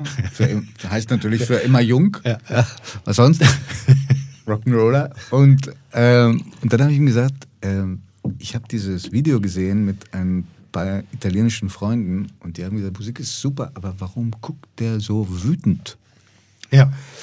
Und da war aber auch gut. Er hat im Moment hat er so innegehalten, guckte sehr ernst und dann hat er einfach das weggelacht, ja, und hat gesagt, dann haben sie mich noch nie erlebt, wenn ich wütend bin. Wollte ich gerade sagen. Aber, aber Peter, wenn er, also. Ich glaube, wenn der wütend wird, wir, wir sind nicht dicke, dicke, dicke, aber wir haben uns natürlich, wie, wie, man läuft sich irgendwann mal über den Weg. Bei irgendeiner Sendung, äh, wo du in irgendeinem Panel sitzt oder auf irgendeiner Veranstaltung. Und mit ihm kam ich ins Gespräch, weil er ja eben auch als Landwirt sehr aktiv ist und auch mit seiner sozialen Kompetenz auf Mallorca, mit Ja. seinem Projekt, äh, äh, was glaube ich auch durch die Tabaluga Stiftung Genau. mitfinanziert wird. Jetzt hänge ich mich ein bisschen weit raus. Ähm, wo es eben um die um die ökologische Produktion von Lebensmitteln gibt und das Verständnis von jungen Menschen, eben wie diese Produkte eigentlich entstehen. Und wir wollten irgendwann mal immer irgendwas miteinander zu, zusammen zu tun haben. Aber wenn er mimiklos ist und es gibt einfach Momente, wo unser Gesicht nichts tut, dann wirkt er immer ein bisschen pissig. Ja, er immer- immer- Aber wenn er lacht, dann blitzt der Geist und der Schalk so durch wie, wie kaum bei jemandem anderen. Ja, Also dann, dann, ist er, dann ist er auch sehr sympathisch. Ist er. Aber schön war auch die Antwort äh, von Mario Adolf. Du hattest, glaube ich, gefragt, ähm, wann, wann sind hast Sie ja glücklich? gesehen, hey. Wann sind Sie glücklich oder was macht dich glücklich? Und er, er sagte, ähm, eine gute Verdauung und guter Schlaf. Ja, und jetzt erzähle ich dir, Das war aber, als eigentlich- das, als das Gespräch vorbei war, hat er gesagt, ich würde so gerne noch was sagen. Und ich musste erst mal warten, bis die anderen Gäste durch waren und habe ihm dann nochmal das Wort gegeben, weil ich hatte meine, meine Runde, unsere Runde, die Judiths und meine Runde, angefangen mit einer Frage an eben Peter Maffei. Welches Mal war für Sie das schwerste erste Mal? Also beruflich oder privat? Wann war es so, am schwersten? ja, ja. Konnte jeder sich aussuchen. Und dann sagte Mario Adolf, ähm, Sie haben doch vorhin gefragt, was war das schwerste erste Mal? Und ich wollte gerne sagen, ich merke jetzt langsam, dass ich so Sachen mache und dann überlege, das war jetzt das letzte Mal. Das war eine sehr, sch- sehr berührende. Aber wann kommen solche Gedankengänge? Ja, Ja, erst 89, ne? 89. Was? Ja. Das sieht man ihm nicht an. nein, man sieht es ihm wirklich nicht an. Und auch diese. Stimme von ihm. Also er ist wirklich. Man kann äh, Geschichten echt erzählen. Das ist wirklich. Also vi- vielleicht kriege ich dir jetzt ein bisschen sehr in den Arsch, aber ich glaube, ich, ich glaube wirklich, dass du einer der wenigen äh, äh, noch aktiven Menschen und aufgrund deines Alters natürlich auch noch lange aktiven Menschen bist, die dasselbe Potenzial haben. Oh, das war lieb. So zu wirken im Alter, also eine, eine, eine Aura, um sie auf eine Würde aufzubauen. Und, und äh, ähnlich wie ich, ich durfte einmal Joachim Fuchsberger begegnen. Und das war für mich das absolute Highlight. Der war auch wahnsinnig nett, ne? Unfassbar. Zugewandt. Zugewandt. Unfassbar. Weißt du, was eine Erfahrung ist mit Leuten, die man irgendwie so bewundert oder lange verfolgt hat durch die Medien, die irgendwie prominent sind, ist, dass die, von denen du oft, nicht immer, die, von denen du denkst, die sind besonders nett, wenn die Kamera ausgeschaltet ist, gar nicht so nett sind. Und Leute, die du durch das Medienbild für absolute Arschlöcher hältst, relativ nett sind. Tim Raue. Ja, sagst du, hast du jetzt gesagt. Nein, wirklich. Ist das so? Ja, Tim Raue ist ein unfassbar guter Mensch. Er war, er war jetzt gerade vor vier Wochen bei mir. Ich fand ihn von Anfang bis zum Ende eigentlich nett. Ja, ich, mir ist einmal zu preußisch, zu organisiert, zu strukturiert. So, ja, ihr kocht ja auch zusammen, ne? So, und, so. und wenn du ihn so siehst und wenn du wirklich ihn selber siehst beim Essen und wenn es ihm Freude macht, ah, da, da lässt er schon die Hose runter und dann ist er wirklich so, da willst du den Namen nehmen. Ist das, ist das einer, von dem du sagst, den bewunderst du auch als Koch? Absolut. Absolut. Also alles. Äh, ich, ich, ich bewundere ihn dafür, dass er auch fähig ist, sich zu verändern. Ähm, ich finde es eine der schlechtesten Chef's-Tables-Folgen, die ich je gesehen habe, weil der Mensch nicht mehr dargestellt wird. Es wird ein komplettes Klischee dargestellt, wie Tim vielleicht mal in Auszügen gewesen ist, weil ich glaube, er war schon sehr anstrengend und sehr schwierig, auch für Der seine ja, Mitmenschen. der hat ja auch eine Geschichte, dass der die War das das, Get das. Ghetto-Ding und so? Ne? Ja, ja, genau. Das Haben sie, haben sie mies stell dir mal vor, inszeniert. du, du, stell dir das mal vor. Also das, das hat mich wirklich beschäftigt, weil ich selber ein Kind habe, das elf Jahre alt ist. Ja? Hm. Als der elf war, wollt, war der so verzweifelt und weil er so von seinem Vater gehauen wurde, Hm. dass er sich umbringen wollte. Stell dir mal vor, ein Kind, das sich mit, das sich mit elf umbringen möchte. Hm. Ja? Dann, schon allein deswegen bewundere ich ihn sehr, weil die meisten Menschen werden davon fürs Leben nicht nur geprägt, sondern wir die werden irgendwie überfahren, überrollt Hm. und irgendwie kaputt am Ende. Und das meine ich, er ist eben in der Er, Lage. hat- er hat daraus was gemacht.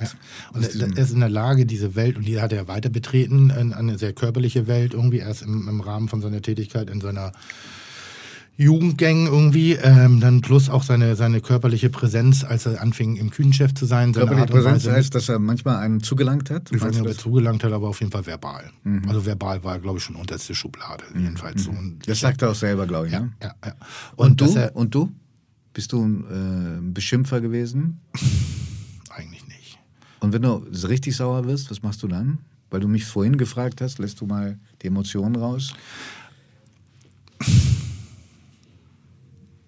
Nichtachtung. Also, nein, nein, es geht ja darum, so von wegen, woran kann man mir, bei mir erkennen, dass ich schlechte Laune habe. Und es gab vorher mal, früher eine Zeit in der Bollerei, ähm, dann stand ich ab, ganz leicht abseits, neben der Küche sozusagen, und stand immer mit dem Rücken an der Wand und habe genau das gerade gemacht. Was du jetzt gerade machst. Ja, also- also also Arme ja- verschränkt vor der Brust. Ja, und habe einfach Und mir nur den Bart Bart gekraut. Und dann habe ich nachgedacht, weil ich dann meine, meine Entscheidung überdenken wollte. Und dann wussten alle, es kommt gleich eine Entscheidung. Und das ist keine, die irgendeinem hier gerade gefällt. Und das war und so laut ein einziges Mal in der Bollerei. Ein einziges Mal, das war Silvester. Ich glaube 2000, was haben wir denn jetzt?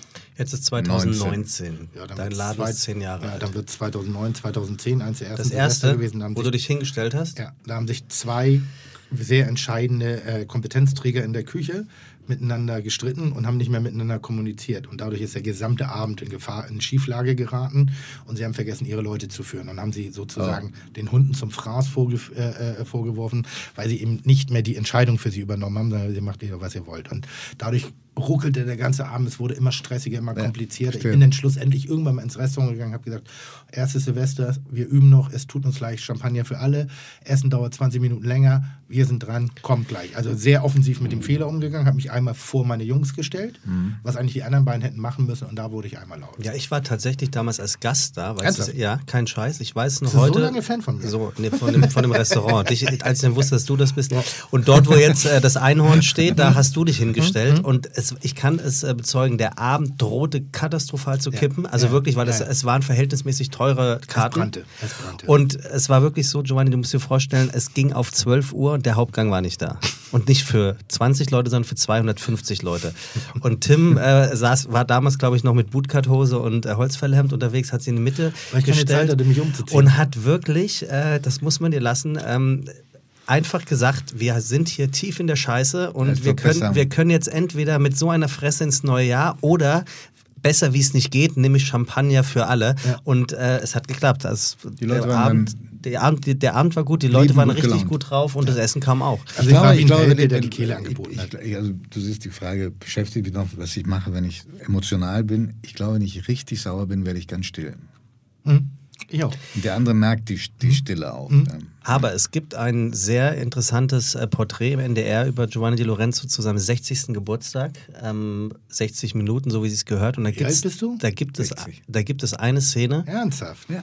wo du Hund. in die Schlusskonferenz reinkommst. Ja. Und, und du sitzt ja tatsächlich in der Mitte des, am, an der Mitte des Tisches Mhm. und du siehst wirklich, ähm, jedes Wort wird auf die Goldwaage gelegt. Es ist eine, eine totale Erwartungshaltung von den Leuten. Also man hat immer das Gefühl, es, es könnte auch kippen, wenn irgendwas völlig schief gelaufen ist. Das ist da wirklich so eine... Ich glaube nicht. Also weißt du, die Zeit ist ja so ein, wirklich ein toller Laden, weil ähm, das ist eine, eine Mannschaft von Überzeugungstätern. Die kannst du nicht mit äh, Hierarchie oder Autorität äh, beeindrucken oder autoritärem Gehabe. Du kannst sie nur beeindrucken, wenn sie das Gefühl haben, der versteht etwas davon, von dem, was er gerade sagt. Ja? Und das ist was, eigentlich was sehr Schönes. Es ist ein sehr, Ich wie soll ich sagen, mündiges Miteinander umgehen. Ja? Ich glaube, du kannst erst diese Entspannung an den Tag legen, von der du gerade redest. Wenn, wenn du entweder ein totaler Despot bist oder, das Wort ist ja falsch gerade, oder einfach eine komplett autoritäre Ausstrahlung hast, nämlich eine Verlässlichkeit. Das Autoritär hat nicht was Drückendes Negatives, sondern kann in meinen Augen auch was Sicherheitsgebendes geben. Soll heißen, man ist weiß, an welcher Stelle was passiert. Und dass du erst diese Relaxheit haben kannst, weil du das machst, was du tust. Das ist, glaube ich, die Kunst eines guten Küchenchefs. Ein guter Küchenchef muss nicht brüllen mehr, muss nicht schlagen, muss nicht krakeelen, muss nicht beleidigen, muss nicht ausrasten. Er muss einfach aber der Anker sein für die Leute, dass sie wissen, wenn was gesagt wird, dann hat es Gewicht. Und, und ich glaube, manche Dinge gelten für jeden Berufszweig. Genau. Ich glaube, Ja. im, im, im Zweifelsfall musst du auch mal in der Lage sein, zu zeigen, wenn du was kritisierst, wie man es besser macht. Ja, genau. Da musst du, du wirst wahrscheinlich sagen, lass mich mal ran. Mhm. Ja, das äh, brate ich jetzt mal an. Je nachdem, ja. Und, und, äh, und ich muss in der Lage sein, eine bessere Überschrift hinzulegen, wenn ich eine andere kritisiere. Tim, bist du in der Lage, Giovanni zu erzählen, wie man die Spaghetti Vongole cremig bekommt? Weil das ist etwas, äh, was er nicht Woran weiß, wie es ich immer funktioniert. scheitere. Sahne? Nee. Das, das, ich habe auf diese Antwort. Von Sahne? Ich, ich habe es aber, äh, also vom Verstand her habe ich es kapiert. Aber ich finde es trotzdem irre schwer hinzulegen. Äh, re relativ simpel. Es ist wirklich, äh, es, soll ich dir ein, ein, wie ich sagen, wie es richtig geht oder wie es richtig, wo, wo, wo das Endergebnis immer stimmt? Äh, ich verstehe, der Unterschied ist mir jetzt so intellektuell. Das dir. Problem, was du haben wirst, ist, dass deine Soße nicht die, die richtige Bindung hat. Ja. Dass sie sich entweder trennt oder zu dick ist. Richtig? Öfter, dass sie sich Trennt. trennt. ja. Das ist das große Geheimnis einer buttergebundenen oder Olivenöl gebundenen Mischung. Und ähm, das das kommt wenn- nicht mit dem Nudelwasser. Nee, das eben nicht. Das ist diese alte Meer, ein bisschen Nudelwasser, weil da ein bisschen ausgespülte Stärke drin ist. Das funktioniert, aber da musst du halt auch wirklich jemand sein, der es exakt versteht, was mit der Soße gerade passiert. Und bei sehr hoher Hitze auch arbeiten können. Ja? Genau. Und das Geheimnis dann, das, und da, da rasten immer alle aus, alle, eine kleine Prise Mehl.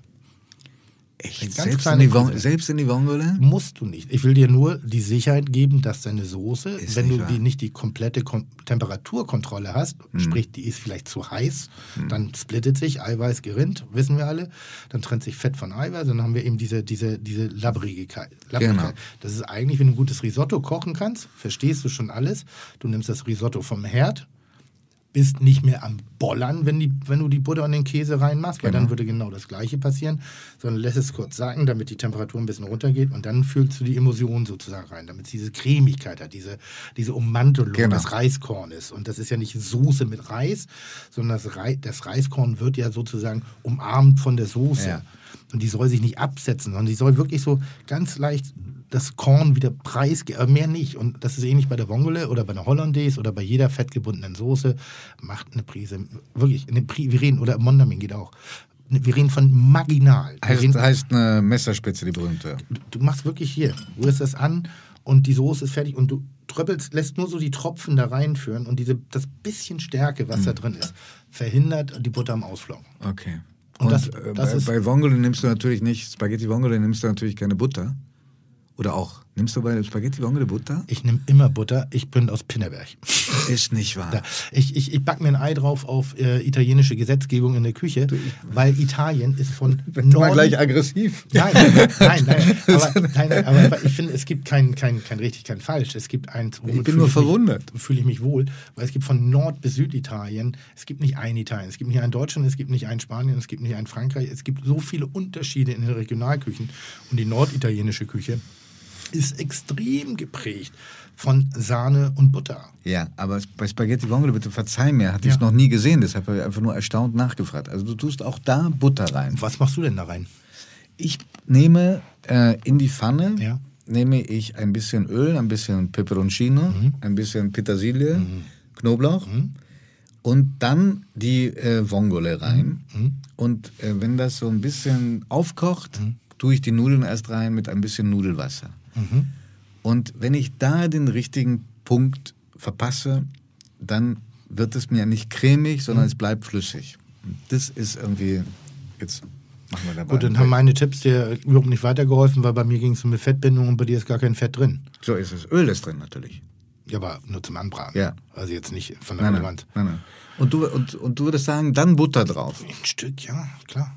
Das nimmt die Spitze von allen Sachen. Das macht es ein bisschen, das ist so wie der Dirigent im Orchester. Also vorher hattest du, wenn du lauter Einzelkomponenten, die da am, am, am Rumfiedeln sind, das ist wie so ein Orchester, was sich gerade warm spielt, dann, dann quietscht die Geige, dann brummt der Bass, dann ist das und dann kommt die Butter, die klopft einmal hier aufs, Boah, aufs ist die Pauke. Ja, und die macht das Ganze und auf einmal geht das Und, und Nudelwasser ist wirklich nur ein Mythos. Na, ich habe einmal eine Sendung mit Eckhard Witzigmann gemacht. Da hat bin ich mich sehr gut befreundet und nicht wirklich und das macht teilweise. übrigens auch ein toller Typ. Unfassbar. Ja, Ein großzügiger Mensch auch. Und wenn du dran glaubst, in der Küche macht spielt alles oder ist alles sehr sehr wichtig, sehr sehr wichtig. Wenn du es nicht, ma- also manchmal auch nicht. Und ich habe damals äh, äh, das, das Nudelwasser weggegossen, weil er auch eine, eine Nudel mit Bouchon, äh, Bouchon-Muscheln gemacht hat.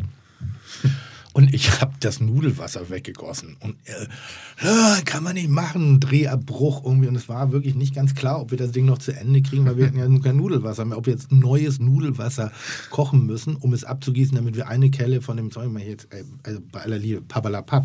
Aber das meine ich eben, das macht manchmal den Unterschied aus zwischen sehr guter Küche und herausragender Küche. Und Eckert hat die Fähigkeit, seine Magie wirklich durch Kleinigkeiten so auf den Teller zu transportieren. Du hast vorhin gefragt, ob es äh, äh, jemanden gibt, den ich bewundere noch in der Küche. Ne? Ich möchte so eine Frage nie ungenutzt lassen, um immer Hans Haas den notwendigen Respekt Von. Tantris. Ich liebe ihn. in Wirklich, ich vergöttere ihn. Das ist, glaube ich, einer der ganz... Auch Also sehr, auch sehr bescheiden in seinem Auftreten. Unfassbar. Ja, und ich das glaube, ist so beeindruckend. wir haben nicht mehr viel Zeit, ihn noch wirklich aktiv kochen Warum? zu. Ich glaube, er hört auf. Ich, ich, ich, ich, die Gerüchte mehren sich. Ähm, Aber nicht, weil er krank ist, sondern er Nein, nein, nein, das ist einfach so. Hm. Nur weil er Koch ist, muss er ja nicht bis 90 arbeiten. Also auch diese Menschen haben das Recht, irgendwann mal einen wohlverdienten äh, äh, Widerstand, wollte ich gerade sagen, Ruhestand. Auf einen wohlverdienten Ruhestand irgendwie und äh, da bewegt er sich, glaube ich, langsam drauf hin. Magisch, was dieser Mensch aus mir wohlbekannten Zutaten mit wohlbekannten Techniken immer wieder zaubert. Das ist eben das, wo ich ihm gar nicht mir gegenüber despektierlich bin, aber wo ich schon weiß, wo mein Platz in der Küche ist. Der, unfassbar gut. Ist einer, einer der wenigen, ist, ich würde wirklich sagen, Tim Raue, für den würde ich gerne arbeiten, von ihm würde ich sehr gerne lernen, weil er eine brillante Spitze Verständnis von Aromatik hat. Ja, und diese, diese, diese Mischung mit dem Asiatischen. Ja. eine gewisse Aggressivität auch auf dem Teller hat. Das sind keine, das sind keine Lutschergerichte, das sind schon so, da, da ist Kante drin. Reden wir jetzt eigentlich viel zu viel über Essen? Ist es langweilig? Nee, das ist, für ja der auch, das ist ja der auch kulinarische Podcast. Ich hätte jetzt noch kurz gefragt, von wem würde Giovanni Di Lorenzo noch gerne lernen? Ja, sag doch mal. Ja, in der Küche von fast jedem. in ich deinem- bin- in deinem Jobbild. Ich bin ein begeisterter Hobbykoch. Deshalb nähere ich mich jedem Koch mit großer Demut und mit sehr viel Respekt. Ähm, und finde auch, dass, äh, ich weiß nicht, ich, das vielleicht ist es aber nur eine böse Beobachtung. Ich habe den Eindruck, dass manche Köche oder Köchinnen, die zu viel im Fernsehen sind und zu viele Touren machen, mit der Zeit das Kochen ein bisschen verlernen. Weil meine Erfahrung ist, je mehr du kochst, desto, je mehr du da bist, desto besser wird es auch. Äh, Und ich vergesse sehr viele Gerichte, die ich vor 20 Jahren noch äh, gut kochen könnte. Die muss ich jetzt erst nachschlagen und mich eher mühsam erinnern. Jetzt sitzt du ja mit jemandem am Tisch, der sehr viel im Fernsehen ist. Aber ich meine, ich mein, dich hatte ich jetzt wirklich nicht vor Augen, weil ich, ich sehe dich ja im Lokal. Ja? Ich sehe dich ja im Lokal. Aber du, am Tresen. aber du siehst, man, manche Koch, Köche siehst du wirklich jahrelang nicht mehr in der Küche. Und da frage ich dich, verlernen die das? Oder ist das etwas wie das Autofahren, wenn man es einmal gelernt hat, oder das Fahrradfahren? Äh, verlernst du es Äh, nie? äh, grundsätzlich wirst du nie verlernen zu kochen, aber du wirst natürlich in bestimmten Nuancen scheitern und du musst bestimmte Dinge nochmal nachgucken oder nochmal wieder einarbeiten als solches. Äh, das halte ich persönlich allerdings auch für irrelevant, weil das ist ein bisschen wie ein, ein, ein, ein Musiker, der für eine Tournee die Musikstücke einüben muss. Er kann ja das Instrument, aber er muss trotzdem üben. Und ähnlich ist es beim Kochen natürlich auch. Er wird immer noch ein brillanter Musiker sein. Er wird schöne Stücke schreiben können und er wird schöne, äh, äh, wie, wie nennt sich das? Äh, Arrangements schaffen. Aber um sie selber zu spielen, würde man wieder die alten Knochen mal wieder ein bisschen bewegen müssen. Und ähnlich Genau. sehe ich das bei den Köchen auch. Es ist Aber aber so ist es mit dem Schreiben und mit der Rechtschreibung, mit allem auch. Du brauchst Übung. Wie, wie, wie siehst du das, wenn, wenn du, ich habe, das ist eine Sache, die ich überhaupt nicht verstehe, also gar nicht verstehe. Maler lassen Bilder malen, die sie dann unter ihrem Namen verkaufen, weil sie den Leuten gesagt haben, wie sie zu malen haben. Das ist richtig. Maler lassen Bilder malen, Das habe ich auch die sie von, unter ihrem eigenen Namen. Nein, Doch, früher, früher hier, wie- in den wie- großen, wie- in den wie- großen Renaissance-Stuben zum Beispiel, also in den Ja. großen Ateliers, Ja, ja. Werkstätten hießen die damals. Ähm, da hat der, der Meister nur die, die, die, die Vorgabe gemacht und hat einzelne, du siehst manchmal eine wahnsinnig gut gezeichnete Hand, aber einen ziemlich dilettantisch ausgeführten Fuß. Hm. Das haben dann seine Schüler gemacht und er hat nur die, die und manche, Ah, okay. manche Bilder sind nicht rechtzeitig äh, fertig geworden, dann kam aber schon der Auftraggeber von weit her angereist, hat es dann mit einigen Lücken dann mitgenommen trotzdem, aber ich glaube, das heute wäre das einfach Fälschung. Nur, nur, nee, jetzt glaube ich ihm nicht, weil ich, jetzt, oh Gott, jetzt bin ich peinlich berührt gerade. Dann wechseln wir das Thema. Nee, Komm. bekannter deutscher Maler, der an, der an dieser Muskelverödung gelitten hat. Ah, ich weiß schon, der Immendörfer. Danke. So, der hat den nur noch malen lassen. Und Und trotzdem unter wurde, seinem Namen verkauft. aber ganz offiziell, also das war jetzt, es Ich- waren seine Bilder. Aber, aber was waren denn seine Bilder? Die Idee, was auf die Das kann ich dir Leinwand? nicht sagen, aber ähnlich ist halt bei uns Köchen ja auch. Wir, wenn ich ein Gericht Mhm. Zubereite, jetzt in einem richtig funktionierenden Restaurant, dann sind da meistens mehrere Hände dran beteiligt gewesen. Ich bin der Mastermind dahinter. das ist doch ich was völlig anderes. vor. Und deshalb ist Aber es gar ein, nicht so Bild, wichtig. aber ein Bild ausführen, glaube ich, schon was anderes. Meinst du? Ja, finde ich schon. Na, das wäre ja sonst so, als wenn, wenn 250 Gäste bei dir in der Bullerei davon ausgehen, dass du 250 Essen gekocht hast. Das mache ich auch. Ja, ich mache das. du- ich bin du machst ich das. bin ja nicht einer der, einer der Doppelt. 500 am Tag. Ich habe ein Thema für euch vorbereitet Ah, noch. schön. Das würde ich ganz gerne nochmal, wenn, wenn wir schon jemanden hier äh, haben, der Italien reinbringt und mit dir, Tim, jemanden haben, der Italien äh, und die italienische Küche liebt. Ich bezeichne mich ja übrigens als der beste Ja. italienische Koch Das haben wir auch- das haben wir auch belegt. Italiens. Das möchte ich gerne mal vorgeführt Ja, nee, haben. ähm, wir können uns das mal anhören, wie sich das anhört, wenn Tim genau das im Fernsehen vor ekelhaft vielen Menschen sagt. Es ist ja inzwischen weltweit bekannt, dass ich einer, wenn nicht der beste italienische Koch außerhalb Italiens bin. Und dann haben wir noch was. Es also geht das noch weiter. Es, geht darum, noch beneide weiter. ich, darum beneide ich dich sehr. Giovanni, warte, es geht ja noch weiter. du so- so wäre über dich ja selber Tim. sprechen kannst. Können wir bitte noch einen weiteren O-Ton bekommen? Danke. Italien ist in mir drin. Ich bin eine Nonna. Eine Nonna, eine hast du Oma. gar keine Angst, weil ich kann das. Das Einzige, was du mich wirklich in Italien kochen lassen kannst, wovon ich dann keine Ahnung habe, ist ein chinesisches Restaurant. Ja. Aber ansonsten, solange wir uns im italienischen Bereich bewegen, da, da bin ich der Maßstab. Ja. Wo du bist, Also, ist oben. weißt du, ich habe immer, ich habe mein ganzes Leben lang habe Das ist ich mir so peinlich, wenn ich das mein, höre. mein ganzes Leben lang habe ich selbstbewusste Menschen beneidet. Ja, und ja. So ein wie Tim. ja, ja. Der, der sowas einfach über sich sagen kann und sich auch so dran freuen kann. Ich stopfe einfach den anderen Leuten das Maul, bevor sie es öffnen können. Das ist meine was, ganze was, was hat denn die italienische Küche, was der Rest der Welt kulinarisch nicht gebacken kriegt? Warum ist die so geil, so einfach und doch so kompliziert? Stichwort Spaghetti Vongole. Ja, also müsste ich, also intellektuell schwere Frage. Bitte, ja. Erstmal die Danke, unglaubliche Vielfalt. das sagst. Unglaubliche Vielfalt. Äh, die Unmittelbarkeit der Zutaten ähm, und äh, das Herrliche, dass du in jedes Dorf, in jedem Dorf gibt es noch ein Gericht, was du in dieser Form so gut nur da isst. Und es, es gibt noch sowas, anders als in Frankreich, was man als eine Volksküche bezeichnen kann. Das heißt, es gehört zu der Kultur der Leute dazu. Sie gehen nicht extra in ein Lokal, um etwas zu essen, was niemand mehr kochen kann ähm, oder kochen will. Ich würde sagen, das sind so ein paar Erklärungen, aber das kann Tim tausendmal besser erklären als ich. Aber ich würde so wahnsinnig gerne mal äh, italienisch bei dir essen. Ich, ich glaube wirklich, also Du bist brillant, wolltest du gerade sagen. Du wolltest gerade sagen, du bist brillant. Also ich, ich, ich stell dir einfach vor, wir beide würden eine Talkshow zusammen machen ne? und ich feiere mich jetzt erstmal für die brillante Frage. Zwei, 20 Minuten nach, wie toll die war, wie gut vorbereitet, wie Ich glaube, es ist überhaupt 20 ist. schwierig, äh, wenn du eine Talkshow führen würdest. Die Redeanteile werden etwas ungleich verteilt. Ja, das ist ein bisschen wie in Pinneberg mit dem, mit dem Imagewechsel. So Aber weißt du, aber weißt du mit Ja. dem, äh, weil, weil Tim gerade gesagt hat, ich äh, stopfe lieber dem anderen das Maul, ja. Ja. So, der, der ganz große Schauspieler, Klaus-Maria Brandauer, Ja. der hat mal gesagt, nach dem Stück, bei der Premierenfeier, geht er auf die Leute zu und sagt, war ich nicht wunderbar, war es nicht herrlich. Weil er sagt, ich bin in dem Moment, bin ich so verwundbar, bevor mir da jemand reintritt, Ja. Ja, nehme ich dem erstmal den Wind aus den Segeln. Ja. War ganz interessant ist. Durch eine komplette Überhöhung Mhm. und Selbstüberzeichnung. Und äh, das, was ich aber wirklich sage, ich schätze die italienische Küche wie keine andere weltweit aufgrund ihres Charakters. Ich finde, es gibt keine Küche auf der gesamten Welt, die so hoch angesehen ist, trotz primitivster Zubereitungsarten und Weisen, trotz einfachster Zubereitungsarten und Weisen, die voller Persönlichkeit sind. Es ist eine Nonnerküche. Das macht es für mich das ganz große Geheimnis. Und zwar eine lang gelebte, lang entstandene Nonnerküche. Als ich mein erstes Restaurant, das Weiße Haus, aufgemacht habe, wollte ich Tomatensalat servieren. Weil ich ein Riesenfan bin von Tomaten im Sommer. Und hast ich, du diese Tomaten auch gekriegt, die so gut ja, schmecken? wir haben vier Landen hier vor der Haustür. Das, wir, haben, das, wir haben tolle Produzenten in Deutschland inzwischen. Und die waren großartig. Wir lassen in, in, in der Bullerei inzwischen äh, Tomaten anbauen für die Sommermonate. Extra für euch. Ja, nur für uns. Und und Das mit dem, mit dem Einfachen, Entschuldigung, Tim, äh, Ja. einfach um die Redeanteile Ja. ein bisschen äh, demokratischer zu machen. Auf jetzt. Ich habe gemerkt, dass das mit dem Einfachen und Primitivsten gar nicht so stimmt, weil meine Oma, die kocht eine Bolognese über Stunden. Ich habe noch eine auch. Mhm. Oma in meinem, meinem zarten Alter. Das ist überhaupt nicht schnell, schnell. Das ist unglaublich viel Weisheit steckt da Mhm. und Erfahrung drin und, und Ver- Veränderung von Temperatur. Mhm. Das ist schon irre. Und diese berühmten Ravioli, die ähm, komplizierteren Namen haben, die heißen Capelletti. Du, das ist in der Zusammensetzung etwas, was ich glaube ich kaum heute auch in Italien jemand noch äh, rausnehmen würde, einfach vom Zeitaufwand. Okay, lass mich dir kurz auf die Sprünge helfen. Der Italiener per se feiert sich für Mehl, Wasser, Hefe.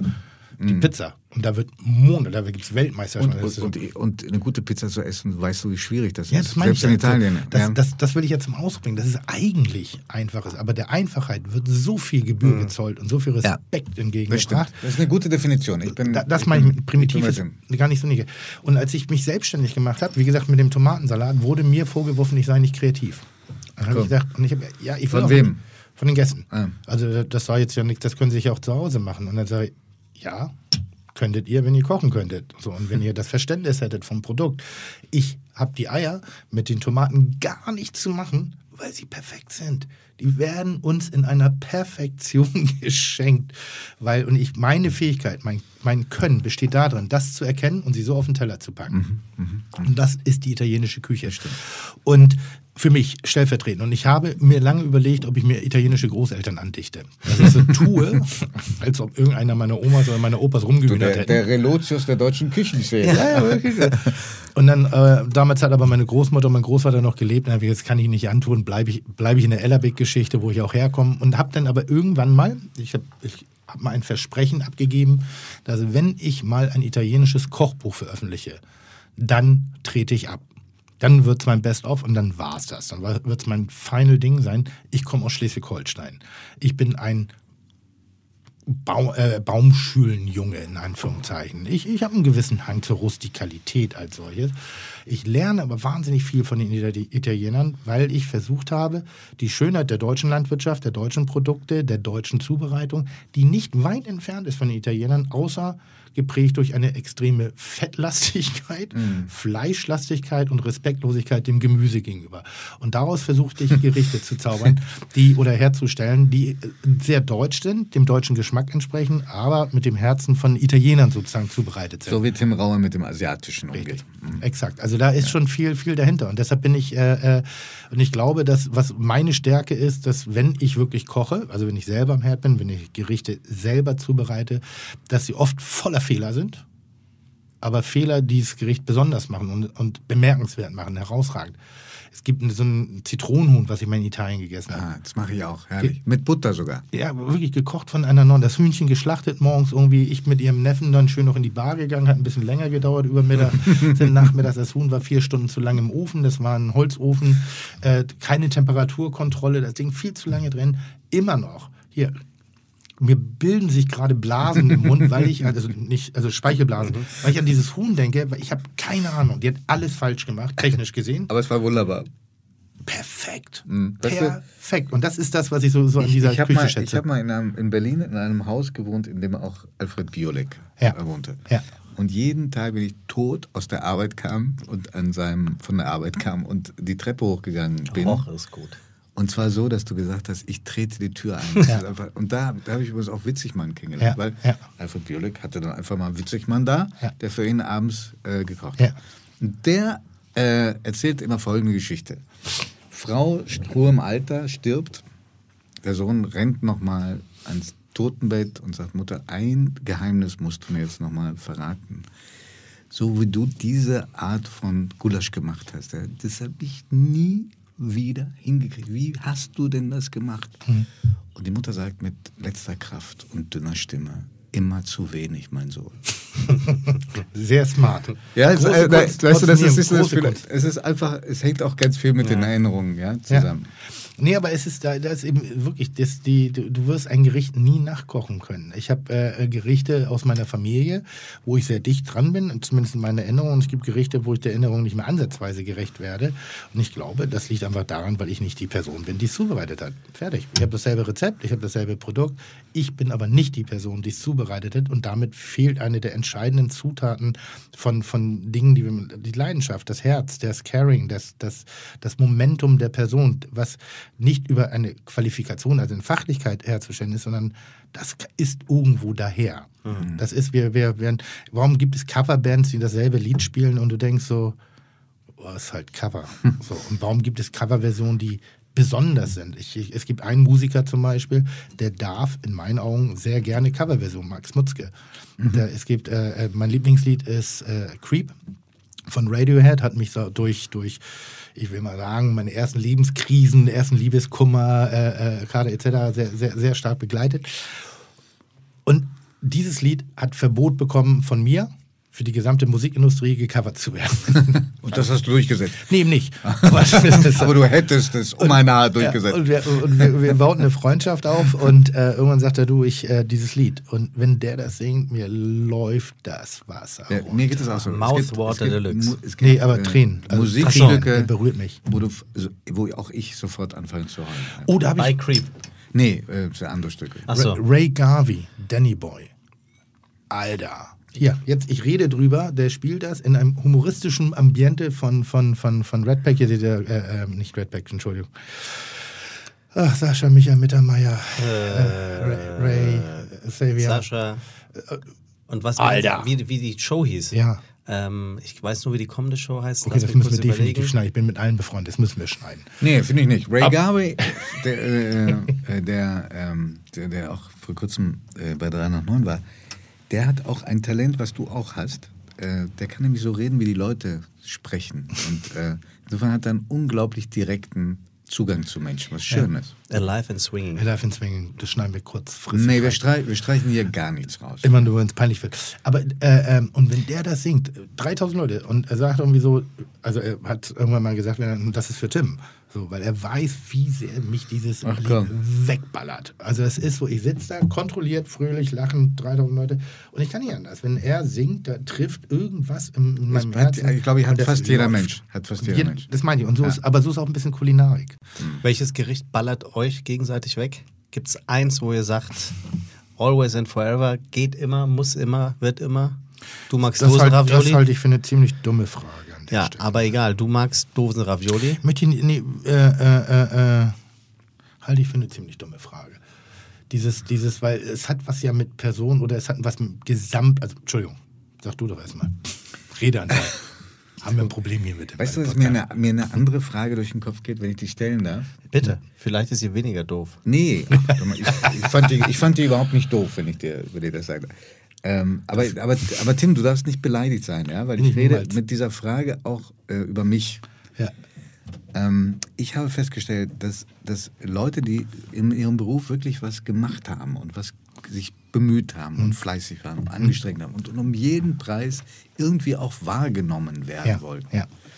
dass die das getan haben aus meistens oder sehr oft getan haben aus einer Erfahrung, frühen Erfahrung von großer Ohnmacht oder unterschätzt werden oder nicht wahrgenommen werden. Ähm, und und ähm, ein Leben lang sich abstrampeln, diese Erfahrung, diese Demütigung irgendwie wettzumachen. Kannst du damit was anfangen?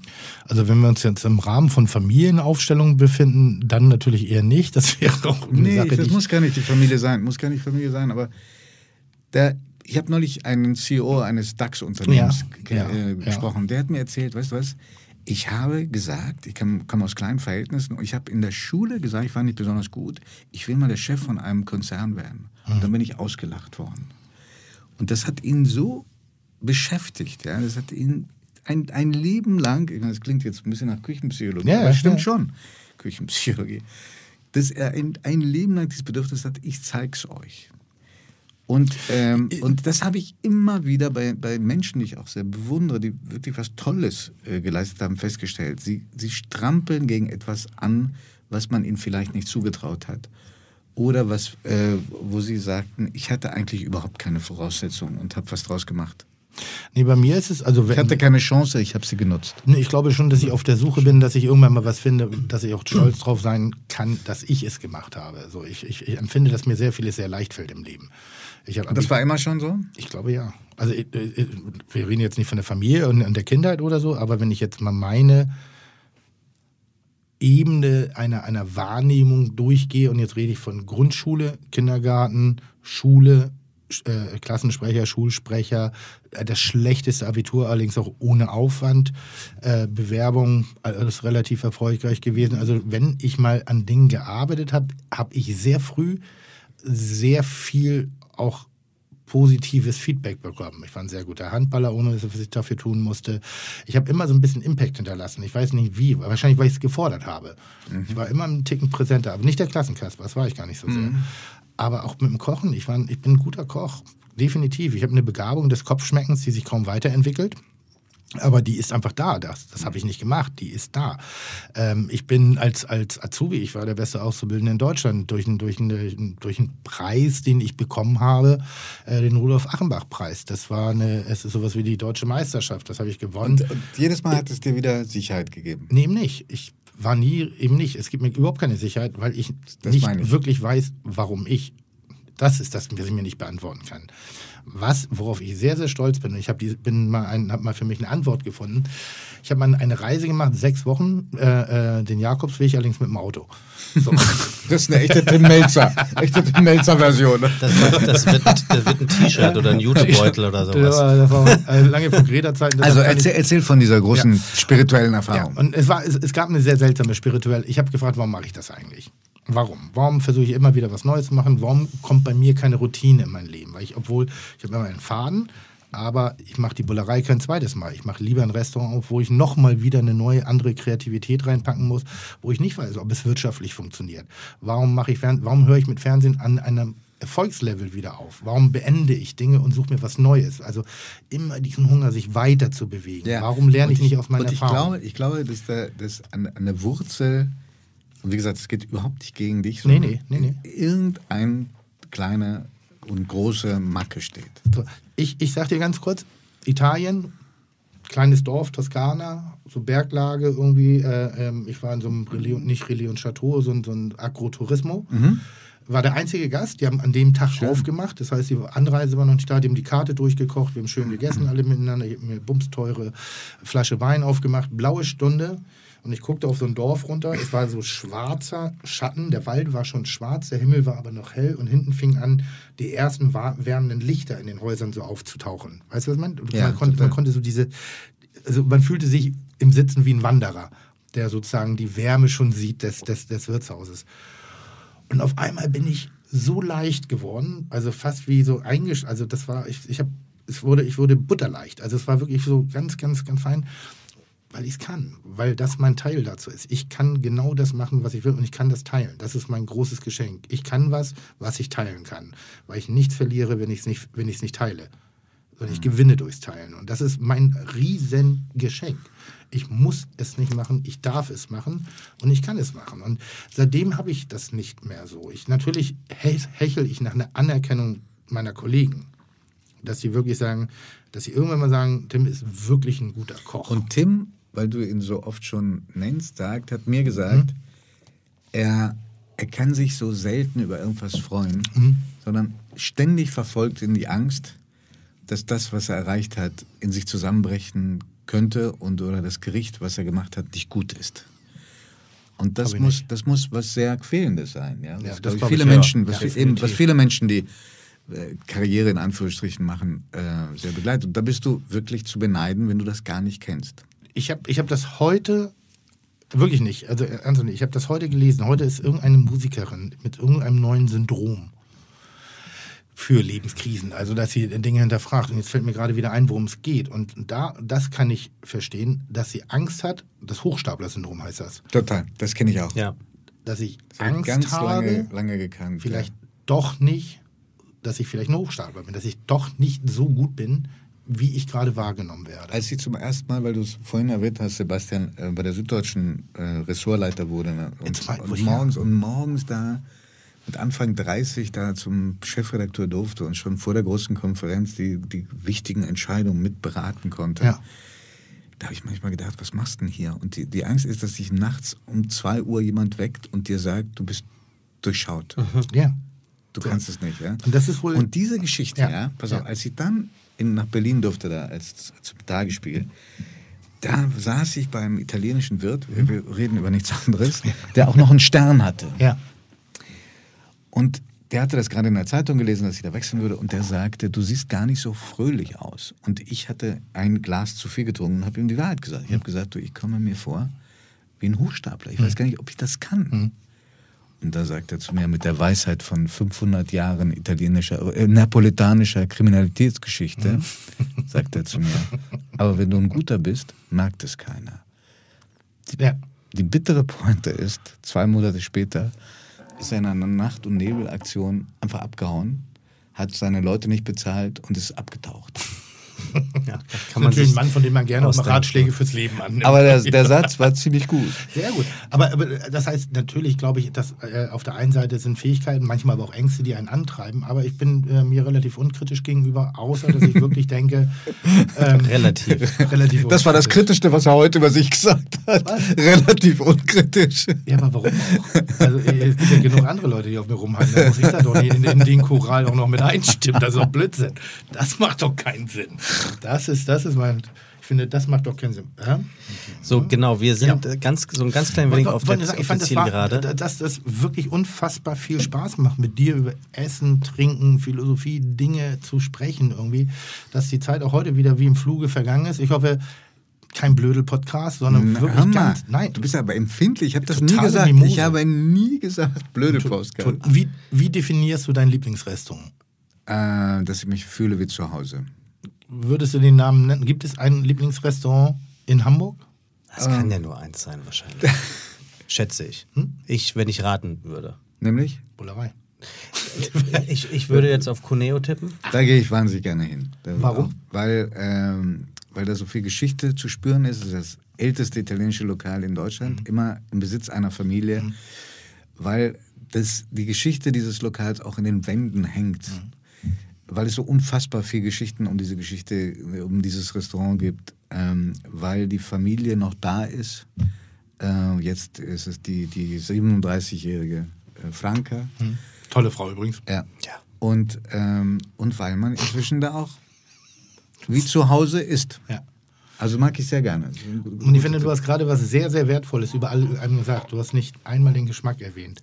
Weil das ist all das, was du gesagt hast, ist die Summe des Geschmacks, die man ganz subjektiv für sich wahrnimmt. Und äh, Geschmack, Essen, Trinken äh, wird immer was Subjektives bleiben. Es wird niemals in eine Objektivität äh, übergrenzen können. Du kannst kritische Dinge schreiben, musst aber voreinordnen, auf welchem Level du die Kritik übst.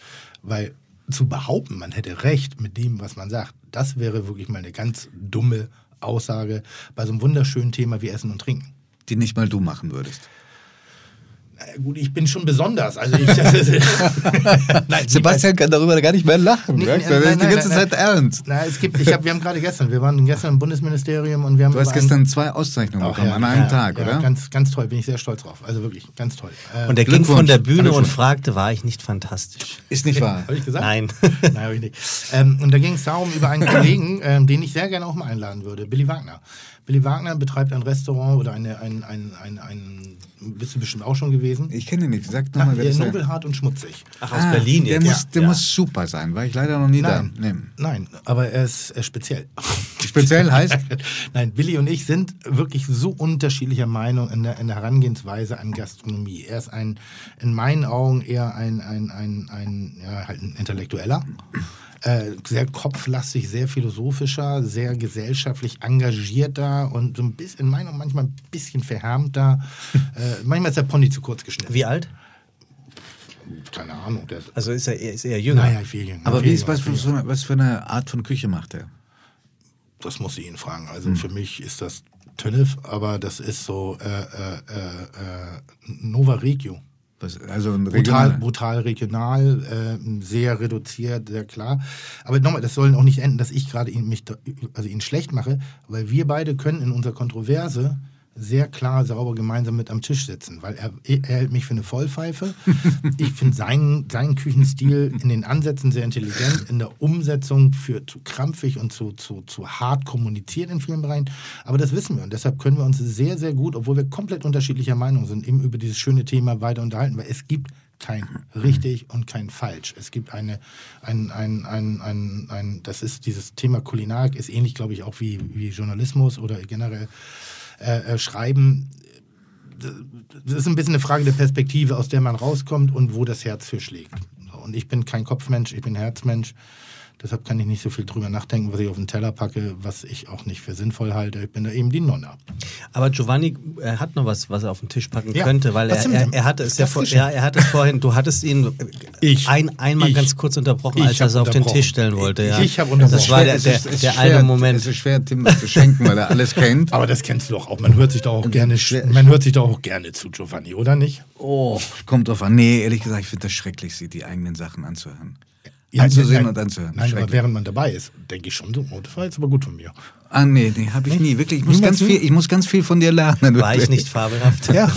Das ist, das ist etwas, was ich, War gut, wirklich, was ich wirklich von dir annehmen kann. Schau her. Wie ist der Schauspieler nochmal? Das ist das teuerste Rainer Maria Produkt. Brandauer. Das ist das, genau, das ist das teuerste Produkt, das wir haben bei der Zeit. Ist das jetzt schon, ähm, das geht noch als Gastgeschenk durch. Was? Das Nee, ist es sogar es nummeriert. ist deutlich, es ist deutlich über dem, was man Ne? aus Compliance-Gründen Ja, genau. als Danke. Geschenk annehmen Mir hat kann. das Wort aber, gerade gefehlt. Danke. aber ich glaube, äh, das wird dir schmecken. Es ist ein piemontesischer ähm, Da, Haselnuss-Schnaps. da wir uns am Ende der, des Podcastes äh, befinden, dürftest du jetzt eine kleine Pfütze davon mit zu dir nehmen. Ja. Das Taxi Ja. zahlen wir nämlich auch. Jetzt füllen wir. Und schau mal, Chef- wie das heißt. Oder, oder Ja. hast du heute noch Schlusskonferenz? Wir haben ja Mittwoch heute, ne? Äh, die hatte ich gestern Abend. Ah, okay, gut. Ähm, ähm, ich sage mal bei Haselnuss, ne? Da kann man eben, das Ding heißt Zeitgeist, äh, es ist ein Haselnussschnaps. Frag mal warum. Es entspricht schon auch einem gewissen Zeitgeist. Aber es ist auch dann auch noch in der Schrift. Aber ich bin gespannt, wie von du es der findest. Zeit geschrieben. Sag mal, es ist in der Schrift von der Zeit oder von die Zeit geschrieben. Also wie sagt man das? Die Zeitung heißt ja die Zeit. Ja. Ja. Es ist Oder- in der Schrift von der die Zeit geschrieben. der Zeit. Wie würdest du es sagen? Äh, ja, das ist in der, unser Schrift, du meinst die, die, Ja, ja, die, aber- die, aber das wir- Design der, des, Von des, der Zeit. Genau. Genau. Ja, aber die Zeitung heißt ja die Zeit. Das ist ja, das die gehört ja zu Von der der, Marke. Frau, die Frau, von der. Nee, ihr, ihr Von die, von nicht, die was ist ich meine. falsch, doch. Also von der Zeit. Ich, Haupt- mal, Hauptsache, ihr sagt- steht der Artikel die Genau. mit Danke. Nein, nein, nein, nein. Du kannst die Genau. Zeit Genau, so, so, so, habe ich es so gemeint. durchdeklinieren, wie du aber, willst. Aber gleich wieder raufhauen, ne? Aber Digga, das du machst es ich auch echt so einfach. Du bist auch echt der Kleinste auf dem Schulhof. Der was? Der Kleinste auf dem Schulhof. Dafür müsste ich auf der jetzt, Schule gewesen jetzt seid sein. wieder ein Late Netz zueinander, wirklich. Hier ist noch einer. Komm. Hier. Das ist noch nicht- Tim. Das ist zu viel. Nimm du das an. Okay, entschuldige. Dann schenk dir doch selber Ja. ein, weil du kannst es am besten beurteilen. Ich Salute. Trinke, ich, ich trinke sehr gerne einen Haselnuss. Salute. Ist leider auch, ich bin aber auch generell leider ein, ein sehr gerne Schnapstrinker. Das hatte ich recherchiert. Jetzt sag mal, wie du es findest. Oh, geht in die Nase. weißt du, warum ich ihn ganz geil finde? Hey. Weil der nicht so likörig ist. Weil der das Ganz Maul wenig. nicht zu Mhm. backt und so zuckrig ist. Also es gibt ja bei einigen, die haben dann so ein, so ein ich mag auch, im, wenn was brennt ein bisschen. Sehr gut. Den kannst du die Vongole Sehr kippen, dann wird sie cremig. Ja, bleib, bleib bei dir. Oh, toll. Vielen herzlichen Dank. Das ist mal ein schönes Gastgeschenk. Giovanni, schön, dass du da warst. Ich freue mich auf eine Gegeneinladung. Okay. ja, aber du, dann muss ich mir lauter unintellektuelle Fragen ausdenken. Das wird schwierig. Weißt du, was mich äh, wirklich inzwischen bei euch irritiert? Ich hoffe, ihr gebt das bald auf. Sag mir. Äh, dass wenn man, dass man immer bei euch nur ist, wenn man was hat. Weißt du, was ich meine? Das, ist eine, das liegt nicht an uns, sondern an den Gästen, Okay. die nur kommen, wenn sie, sie irgendwas zu vermarkten haben. Das geht vor allen Dingen den Zuschauerinnen und Zuschauern, Ja. fahren sich auf den Du, ich Geist. komme so gerne, ich finde mich so witzig und so unterhaltsam und ich bringe Ich gebe das sofort weiter. Und Brandauer, der in der Sendung war, der hatte überhaupt nichts zu verkaufen. Der war wunderbar. Zum Niederknien. Nee, weil du dann auch besser ins Gespräch Zum Niederknien. kommst. Wollte ich übrigens sagen, kleine Kritik bei den Talkshows, dass das kalkulierte 15 Minuten sind. Du traust dich nicht Die mehr in die Leute, Gespräche die Leute sagen dir, ich bin jetzt in der On-Promo-Phase, ich muss was verkaufen. Ja, und wenn ja. ich in der Off-Promo-Phase bin, dann kann ich einfach nicht kommen. Ist bei mir anders. Ich komme einfach so. Die Botschaft ist total angekommen. Weil ich finde mich immer witzig. nee, weil das ist ja das Schöne an den Talkshows. Ich sitze da manchmal und ich gucke mir so gern die alten Dinger an, die alten Schinken da irgendwie, wenn die sich da gekloppt haben und, auf, und, und auch diskutiert haben. Und gestritten. geraucht. Das, das sowieso. Und gesoffen. weil aber eben Und, der, und noch was anderes, weißt du, du hast es, die wundersame Verwandlung manchen, manches Ja. Gastes, der Ja. kam total abgewrackt an, Ja. Vor allen Dingen so aus der Filmbranche, und dann ging die kurz weg und äh, zehn Minuten vor der Sendung kam die strahlend wieder raus. Ich finde. Aspirin so toll. Ich habe irre lange gebraucht, bis ich kapiert habe, woran das liegen könnte. Aspirin. Das traut sich keiner mehr heute. Aber eine Frage habe ich jetzt noch ganz zum Schluss. Habe ich übrigens auch heute, wir haben heute drü- drüber gesprochen, Über? ja, über Umgang mit Fehlern, mit Dingen, die man macht. Warum sagen Leute nicht, dass sie, wenn sie gekokst haben oder ähnlichen, warum sagen sie, ja, ich habe gekokst, fertig. So, so warum, warum sagen Die, die, die, ich, ich glaube, schwöre. die, ich glaube, die Angst, in einem Shitstorm äh, Storm unterzugehen, ist Ich habe einfach ein riesig. absolut reines Gewissen. Nein, meine ich, wenn du ein reines Gewissen hast, ja. Wenn du Ja, aber das hat, hast, Christoph Daum auch gesagt und hat sogar die Das hat ihn, Haarprobe hat ihn seine. Laufbahn gekostet. ja. Ich, ich wollte das noch nicht auf Koks jetzt gerade reduzieren, ne? aber so ganz ehrlich, wo ich sage, ja, fucking was. War warum, die- warum ergeben wir uns so diese angeblich korrekten Masse teilweise? Ja, weil du ja auch Vorbild bist. Also du kannst, du kannst dich ja nicht da reinsetzen und dann sitzt irgendwie äh, ein, Teenager-Star neben dir und du sagst, ja, ich habe gerade noch äh, irgendetwas genommen, was mich aufgeputscht hat und der Teenager-Star denkt sich, ach, dann mache Ja, ich das es gibt auch. aber leider eine, da bin ich, glaube ich, bei, voll und ganz bei Tim, es gibt eine Erwartung, an, eine Vorbilderwartung, die jeden Menschen überfordert. ja, das glaube ich sofort. Und überhaupt eine Tugenderwartung, die einfach nicht menschengemacht ist. Ja. Und ähm, das wäre aber ein Thema, glaube ich, für, einen- für einen anderen Ja, Podcast. das- Wenn du nur noch damit beschäftigt bist, keine Fehler zu machen, dann machst du auch nichts mehr. Weil wenn du machst, machst du leider Fehler. Und keiner von uns macht sie gerne und keiner will sie machen, aber sie passieren und irgendwann musst du auch damit deinen Frieden schließen. Ja.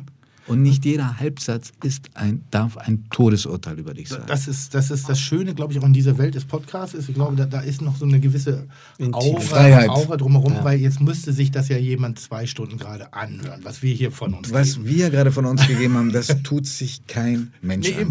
Und Aber- deshalb machen wir auch die schwierigen Themen immer hinten raus, weil vorne machen wir das Geplänkel und dann sagt ihr, ach komm, schon wieder nix irgendwie. Und, und dann die richtigen, die Fickgeschichten, die kommen immer zum War Ende. Julia, war Julia Engelmann gestern in deiner Show ähm, wirklich so schockiert, wie sie aussah, als Mario Adolf dazu äh, erzählte, dass er ordentlich geprügelt wurde als Kind? Ist dir das aufgefallen? Nee, da Wie sie geguckt- wie die habe ich nicht geguckt hat? Nee. Äh, Mario Adolf hat gestern erzählt, dass er ist ja er ist ohne Vater aufgewachsen oder lange Zeit ohne Vater, er ist verstorben. Und seine Mutter hat auch die Vaterrolle dementsprechend mitgeprägt und hat ihm halt ordentlich auch mal eine reingegeben. Oder dann, hat einen Nachbarn gebeten, ihm die Schläge. Genau, und dann hat er verpassen. erzählt, er musste auch mal, weil er ein, hat sich einen Schleimbeutel an seinem Ellenbogen dadurch gebildet, weil die Mutter irgendwie unglücklich gehauen hat. Und dann hat er mit ihr beim Arzt erzählt, er sei unglücklich gestolpert, die Treppe runtergefallen und er hätte sich in dem Moment mit seiner Mutter als ein ähm, Team in der Kriminalität, so zu, also im, Komplizenschaft. im, äh, Komplizenschaft gefühlt. Und da war eine sehr junge Poetry Slammerin, der ist vielleicht das Gesicht entglitten. Die hat das überhaupt, also die hat das gar nicht verstanden. Ja, ist so, Ich habe es nur nicht gesehen, aber ich kann mir das gut vorstellen. Ja. Ich, ich mache so. gerade eine Phase in meinem Leben durch, wo ich manche, von manchen Dingen möchte ich nicht mehr hören. So ein Vogelstrauß, ich will solche Geschichten nicht hören. Ich, ich, mich macht gerade, äh, ich bin hypersensibel auf Gewalt gegen Kinder. Wenn du sagst das. Du Ja. Aber, aber so hyper, das, Das ist steht ja Körper- außer Frage. Das ja, ist aber auch, das da, ist- weißt du, als, als wenn du, wenn du in meinem Beruf arbeitest als Journalist, du musst irgendwann ein Verhältnis dazu kriegen, wie ein Arzt Ja, zu jemandem, ja, der operiert ja. und aufschlitzt.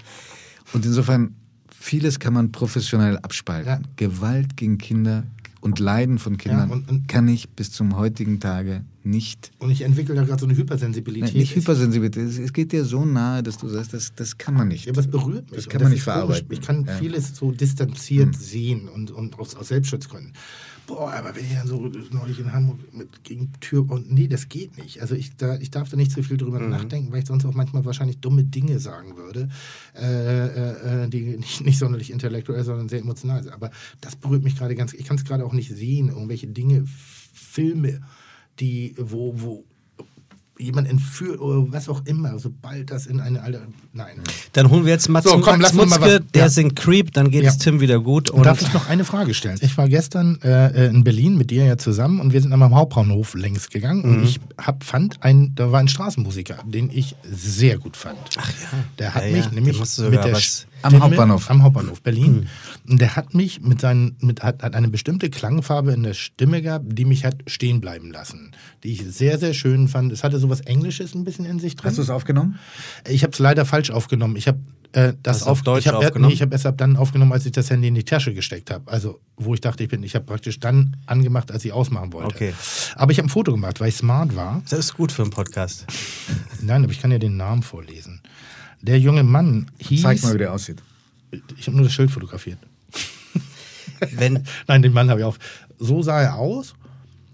Und er hatte sowas Working Class, Verletzliches, Zerbrechliches in seiner Stimme, was ich ganz toll fand. Ich habe es jetzt ge- gegoogelt. Das Ich ist der Ausgang Europaplatz. ja. Ja, Ausgang Europaplatz. Und wie Äh, hieß er? Marvin Sheffield. Marvin Ein Sheffield. Künstlername, herrlich. Ja, und ich äh, habe es nicht gefunden und fand das ganz toll. Wenn mir irgendjemand was über den zukommen lassen kann, Also, wer ist Telefonnummer oder ähnliches, am wäre ich sehr dankbar. 15. Oktober 2019 gegen 21 Uhr am Hauptbahnhof Europaplatz in Berlin diesen jungen Mann, er hatte, glaube ich, ähm, so eine Leuchtkette um seinen Mikrofonstab. Ne? Ganz toll. Und äh, der hat gut gesungen. Wer den hört oder weiß, wer das ist, der kann das bitte an nachschlag gastro.de schicken oder an sämtliche sozialen Medien. Das sind dann die Geschichten, wie wirkliche Traumkarrieren beginnen. Ja, vielleicht nehmt ihr den als Gast im, im, in, in der Talk. Also, weißt, Obwohl er noch kein Album draußen Das hat. finde ich ja eben spannend. Dinge zu 2, 3 nach entdecken. 9. Klingt gut. Einfach mal so. Weißt du was? Ja. Bei uns war Amy Winefield und ich habe es nicht gemerkt. Was? Nee. Nee. Weinhaus. Äh, Winehouse, Entschuldigung. Macht ja nichts. Das ist Zu viel, zu lange Also, gestern zu- zu- gesendet. wie- Zu, du hast zu nicht viel. Nussschnaps. Und, und genau, der Schnaps wird jetzt erst der Gin und dann Aber der was hast du nicht gemerkt? Du, das ging so schnell. Ich habe gar nicht realisiert, dass da dieser, dieser unglaubliche Star war. Ganz krass. Ich habe äh, ich hab diese persönliche Geschichte mit Amy Winehouse. Ähm, ich habe hab einen. Hast du sie mal im Lokal gehabt? Nee, immer noch einen ausstehenden Bolognese-Wettbewerb mit, äh, mit Jungs von, von den Fetten Broten, also von Fettes Brot. Und die haben mir zum Geburtstag ein, eine CD geschenkt und gesagt, hör dir das mal an, das wird das ganz geile neue Ding. Und das war lange bevor die überhaupt irgendwie wahrnehmbar war. Und es war ihre Anfang. Stimme und ihre Stimme war, ich bin, ich mag ja, äh, äh, ähm, wie heißt sie, Edda James. Mhm. Sehr, sehr, sehr. Die hat eben auch so ein ganz geil, und die hatte was in dem Ding, wo ich sagte, nicht Und das war Amy Musik, Winehouse? Das war Amy Winehouse. Und Die das Jungs ist jetzt, jetzt ist es, jetzt Amy ist es, jetzt ist es. Billie Eilish. Hast du die schon mal gehört? Nee, am Anfang wollte ich auch nicht, weil Gewesen. das, war mir so Teenager Mhm. und die waren mir auch immer ein bisschen zu grimmig, ein bisschen zu, aber, äh, äh, aber irgendwie finde ich sie doch ganz Mhm. faszinierend, was ich oberflächlich bislang gelesen habe. Muss- Musst du dir mal rein, das Album dich mal zwingst, zweimal zu hören. Es ist eines der wenigen Alben, die wirklich von Anfang bis Ende durchaus richtig, richtig gut sind. Sehr schön. Giovanni. Vielen Dank. Vielen herzlichen Mille Dank. Gerne, vielen Dank euch. Oh, da, Ich liebe Italien. Ich gehe seit 30 Jahren in den Norden Italiens. Ich darf Italienisch sprechen. Ich habe sogar Latinum. und? Und ich habe übrigens auch noch eine. Ciao. Ciao. Ciao. Was hast du? Du kannst noch was sagen. Ich, ich habe übrigens auch noch die, die Schule geschafft, weil du gesagt hast, ich bin abgebrochen. Ach so. Nur, dass es jetzt kein falscher Mythos entsteht. Um ich habe dann noch Willen. ein Gymnasium gefunden, das mich genommen hat. Und da war ein unglaublich gut aussehender, in der Schule brillierender Mitschüler, den ich damals gehasst habe, weil er war wie die Figur Gustav Ganz bei, Mhm. ja, dem gelang einfach alles, was der anpackte, wurde zu Gold. Und ich musste mich so anstrengen und so bemühen und so. Waren wir auf derselben Schule? Pass auf. Und weil, genau, das, war, das wärst in Pinneberg du gewesen, aber weißt du, wer das in Hannover war? Nee. Steffen Seibert, der heutige Regierungssprecher. Ernsthaft? Heute sind wir befreundet. Gut, gut, aber jeder hat, glaube ich, so einen Hasstypen auf der Schule gehabt, irgendwie, weil der einfach zu. zu, zu Der musste nichts tun, alles flog ihm zu, wie dir. Ja. Ja? Frauen, alle. Jeder der- der- wurde verehrt, die Lehrer fanden ihn toll. Nee, das war eben nicht so. Also, also das, das, deshalb musste ich ja witzig werden, so ein bisschen wie Sebastian Merge, der es ja auch noch versucht, weil, weil wir einfach körperlich von der Attraktivität her eher im, im mittleren roten Bereich uns bewegen. Du, oder? du jetzt. Nein, ich meine, also damals ja. Schluss jetzt. Ciao, ciao. Ade. Chuck, Digga, Props, Digga, ihr habt meinen Respekt. Ihr macht Digga, Mucke, Schicke, Mucke, oh, wie gut das schmeckt. Giovanni! Miracoli fertig!